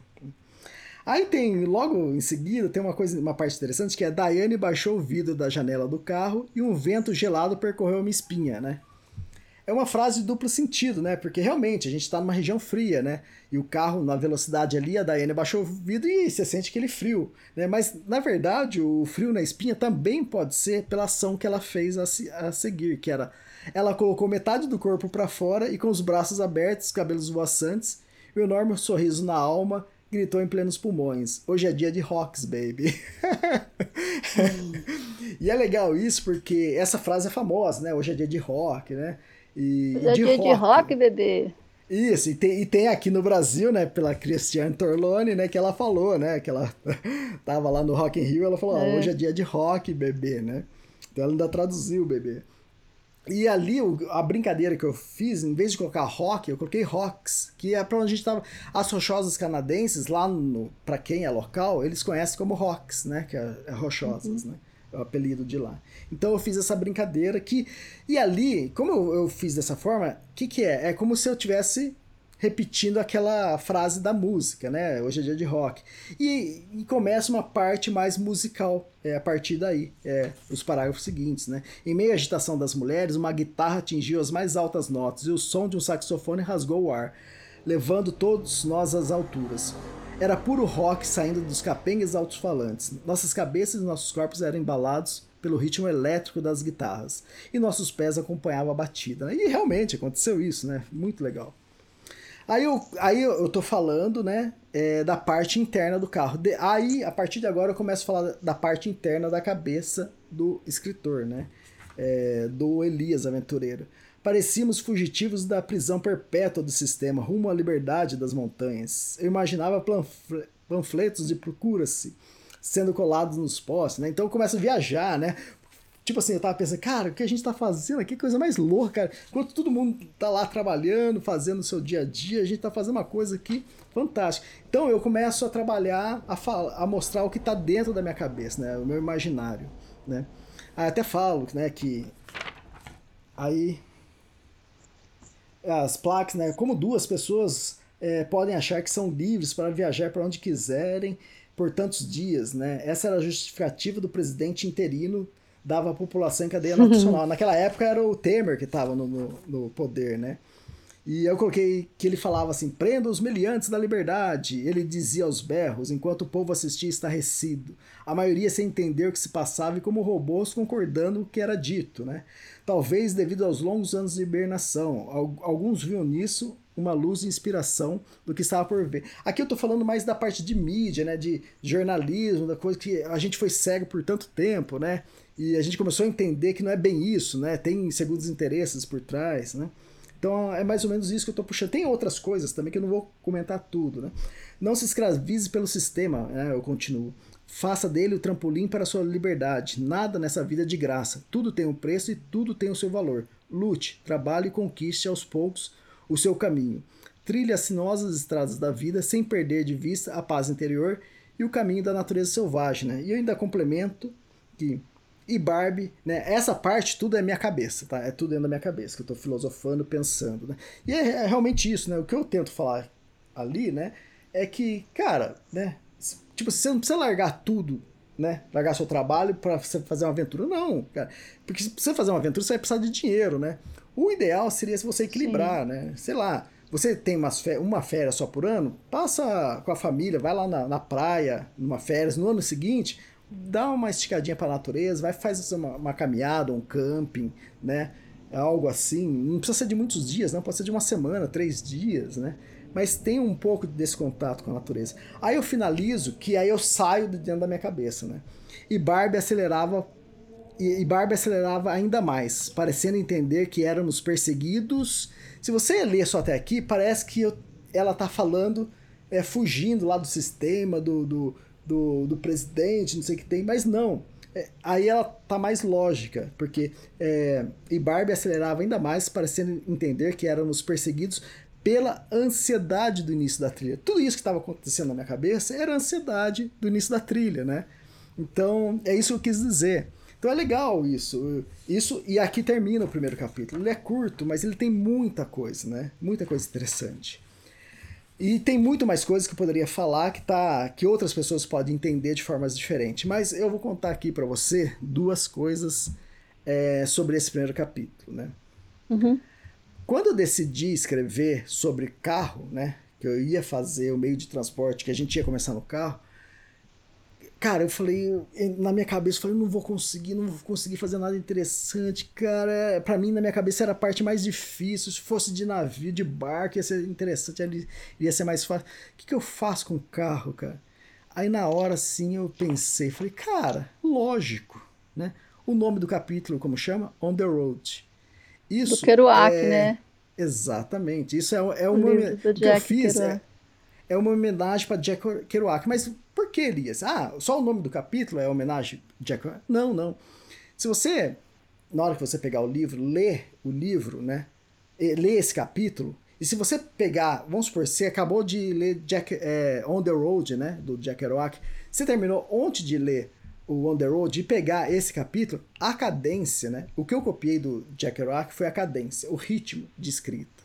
Então a cadência é igual. Se você pegar esse capítulo e jogar no meio do livro On the Road, é, é, é, como se esse fosse um capítulo perdido do On the Road, entende? Por quê? Por causa da cadência, por causa da viagem de carro, por causa da, de certas coisas que ele fala, que, é, que eu falo, que é parecido com ele, entende? Então foi ali, esse capítulo é uma homenagem a Jack Kerouac. Então por isso que eu falei, cara, que saída, que sacada, entende? Que legal. Uhum. E lógico, de mil pessoas que lerem, vai ser uma, duas, três pessoas que vai entender isso. E outra pessoa tem que ter acabado de ler para sentir isso, né? E Jack Kerouac, né, no, no livro On the Road, ele não mantém essa cadência o tempo todo. Às vezes é monótono, né, até o livro, né? E, e o livro dele, né, se você pensar, é, On the Road, né, na estrada, né, ele foi fabuloso. Na época, ele que fez surgir, explodir a geração beat, né, que é, eram os hips, né? Então imagina um livro fazer isso. Então é fantástico. Hoje, se você for ler, eu li depois dos 40 anos é, é, On the Road. Eu não sei se você já leu, que ano que você leu isso, mas para mim já não era uma, não é aquela aventura né, extraordinária, né? Porque o tempo passou, o tempo mudou, né?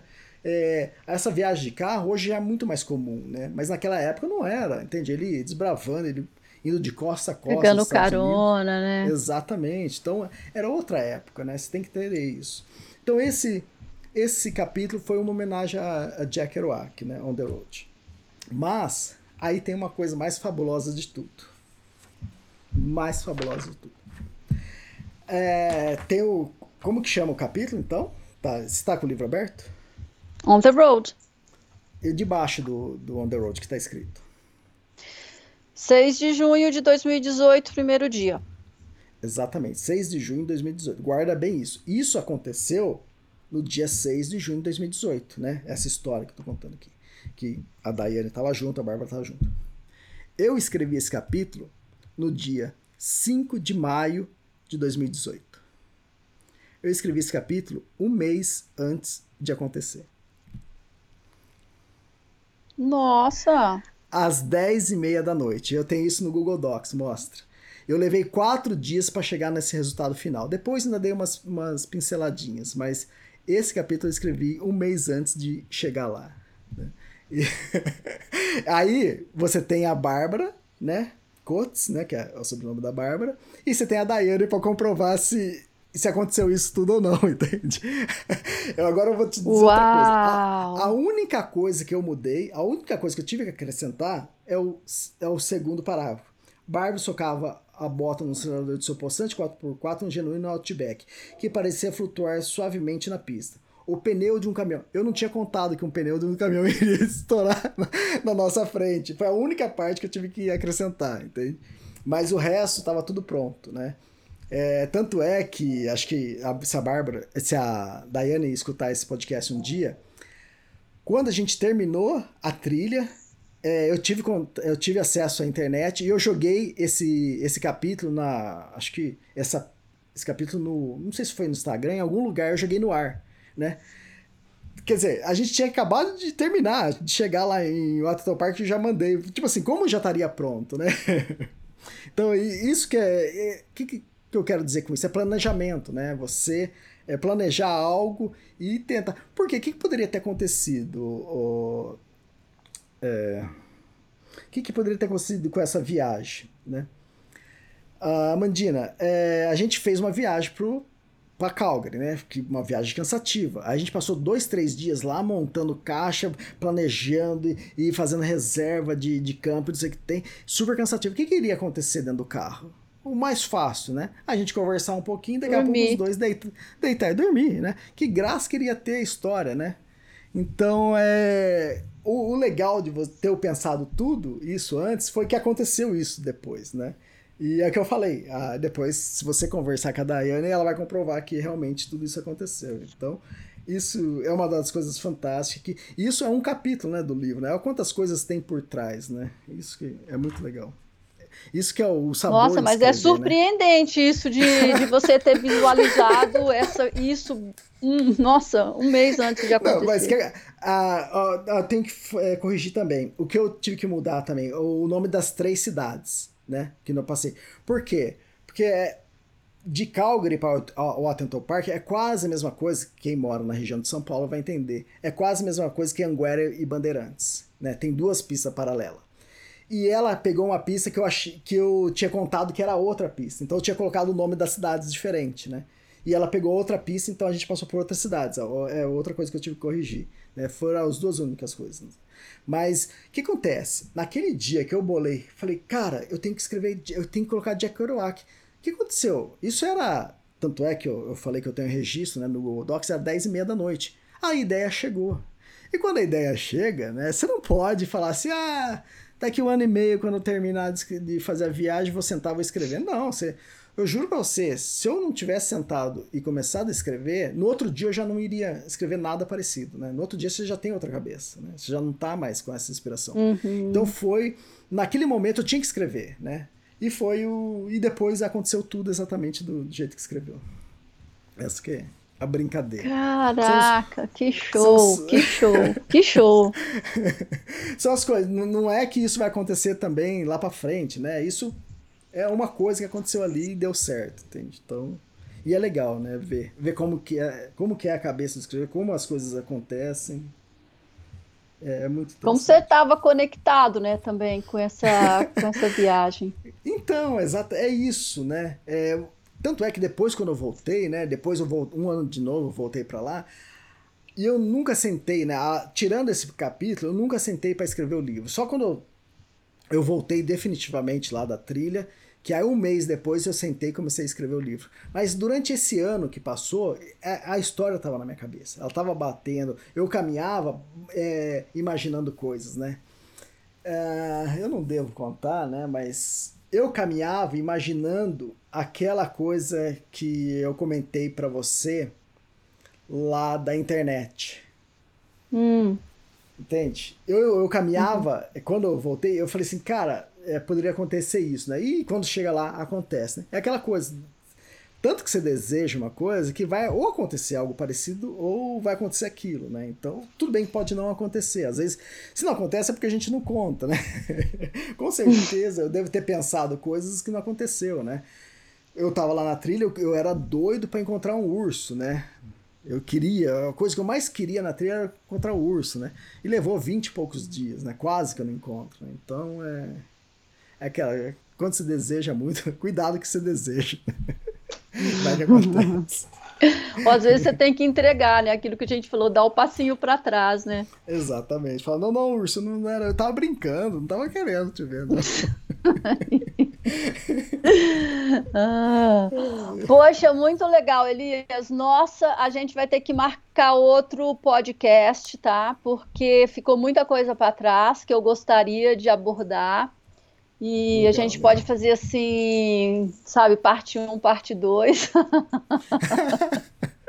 é, tem o livro do Everest, né? Eu acabei de lançar. Tem, tem, um o Everest, Everest, mesmo desse aqui, independentemente do, do livro, assim, tem várias coisas que eu queria abordar com você, né? Então a gente Amandina, pode depois combinar. Sabe qual seria o meu sonho, né? Meu desejo? Hum. Aquele negócio, fica pensando muito, vai acontecer. Hein? É, pegar alguns leitores, né, os mais aficionados de, de, de, todos os meus livros, né, sentar tipo num anfiteatro, né, sei lá, num, num cinema ali, e, ou lá na Adventure Sports Fair, né, uma sala, e a gente sentar aí e pode perguntar o que quiser, entende? E aí poder uhum. falar de Emily, poder falar da, dos livros, poder falar de coisas que não estão no livros, mas que aconteceram, né? Eu acharia, eu acharia que seria super interessante, né? É falar da mesma forma que eu falei desse primeiro capítulo, né? Tantas coisas que não tem, né, nos outros, né, ou em outros momentos, né? Então, eu acharia que seria super interessante um dia isso acontecer. Sim, obviamente, né? A gente sabe que você escreve uma parte, mas tem um monte de outras coisas que, tipo, né, ou foram, né, assim, você achou que não era relevante, né, na hora, mas que também pode ser legal. Quer dizer, tem muito material, né? Então, é aquele lance do ritmo, né, que a gente tava falando. Tem coisas que você, é, você não vai colocar porque vai tá enchendo linguiça, entende? Ou, e, ou vai tirar o ritmo, vai tirar o ritmo da, da, da leitura, né? Você vai perder aquele, aquela, aquela sensação de estar tá junto, né? Então tem coisas realmente que não acaba não entrando no livro, né? E tem coisas que não entram no livro, ou tem coisas, né, que acontecem no livro que eu não revelo ainda, né? um dia pode ser. E tá, nesse livro das Rock Mountains tem coisas que que é que se eu revelasse muita gente ia ficar com arrepiado, né, de que aconteceu. Então, é, quem sabe um dia isso acontece. Ah, agora sou eu que tô curiosa, hein? São coisas dos últimos capítulos, hein? Elias, tem alguma coisa que você quer complementar, comentar? Não.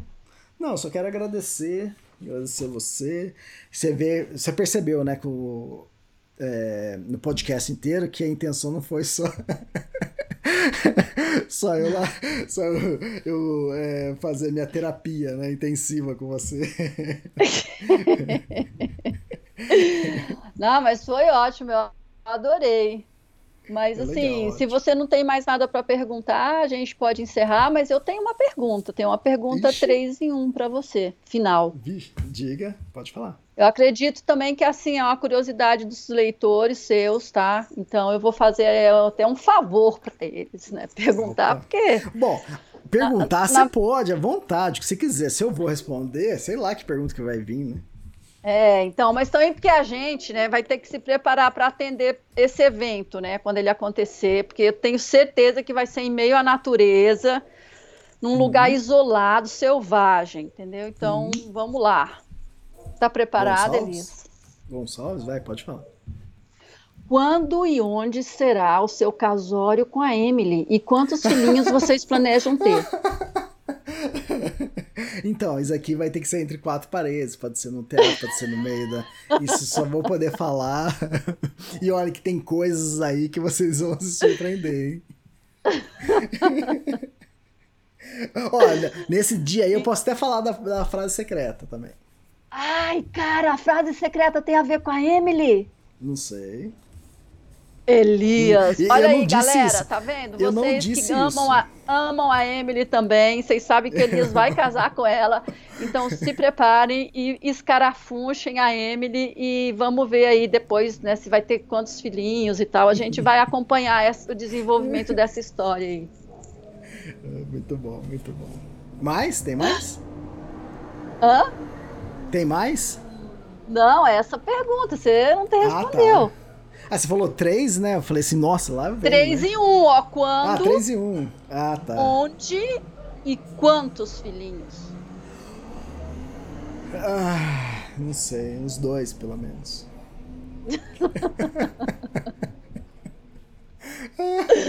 ai, ai. Então é isso, Elias. Adorei. Foi super legal, cara. Me diverti muito, aprendi muito. E obrigada aí pelas revelações. Essa, nossa, essa análise final aqui foi muito bacana. E, e é isso. Muito obrigado, é, Mandina. E não é o primeiro podcast que a gente grava junto, a gente já gravou lá no início, né? Muitos anos atrás. E com certeza, quem sabe a gente combina para gravar o do Everest também. Ah, eu ia adorar. E é. agora eu vou, né, dormir aqui na Mantiqueira tá 10 graus. Você tá em é, Gonçalves, tô... né? Oh, que maravilha, hein? É, moro aqui cercada por essa montanha aí no meio do nada, muito delícia. E nossa, adoro, mas tá frio pra caramba hoje. eu imagino. Aqui, aqui eu acho que vai fazer uns 18 ou 17. Eu não, acho que até menos. Né? Nossa, Mas aqui tá, tá friozinho quente. também. é, em comparação. Aí é o ano inteiro que você tem isso, né, Mundina? É, isso aqui. Olha, Elias, de verdade, não tem uma noite até hoje. Eu moro aqui desde 2013. Uma noite que eu dormi sem, pelo menos, edredom. Não tem. Fantástico. Esse, esse é o meu é, sonho. Adoro eu adoro. Frio, adoro. Eu adoro frio. Então, valeu. Espero que né, os ouvintes também curtam bastante aí, comentem e vamos lá. Um beijão para você e eu já anotei aqui que eu vou te apertar para contar as, essas novas aventuras suas aqui em off para mim. tá bom, obrigado, Amandina. Feliz Natal. Valeu, Elias. Beijo. Beijão.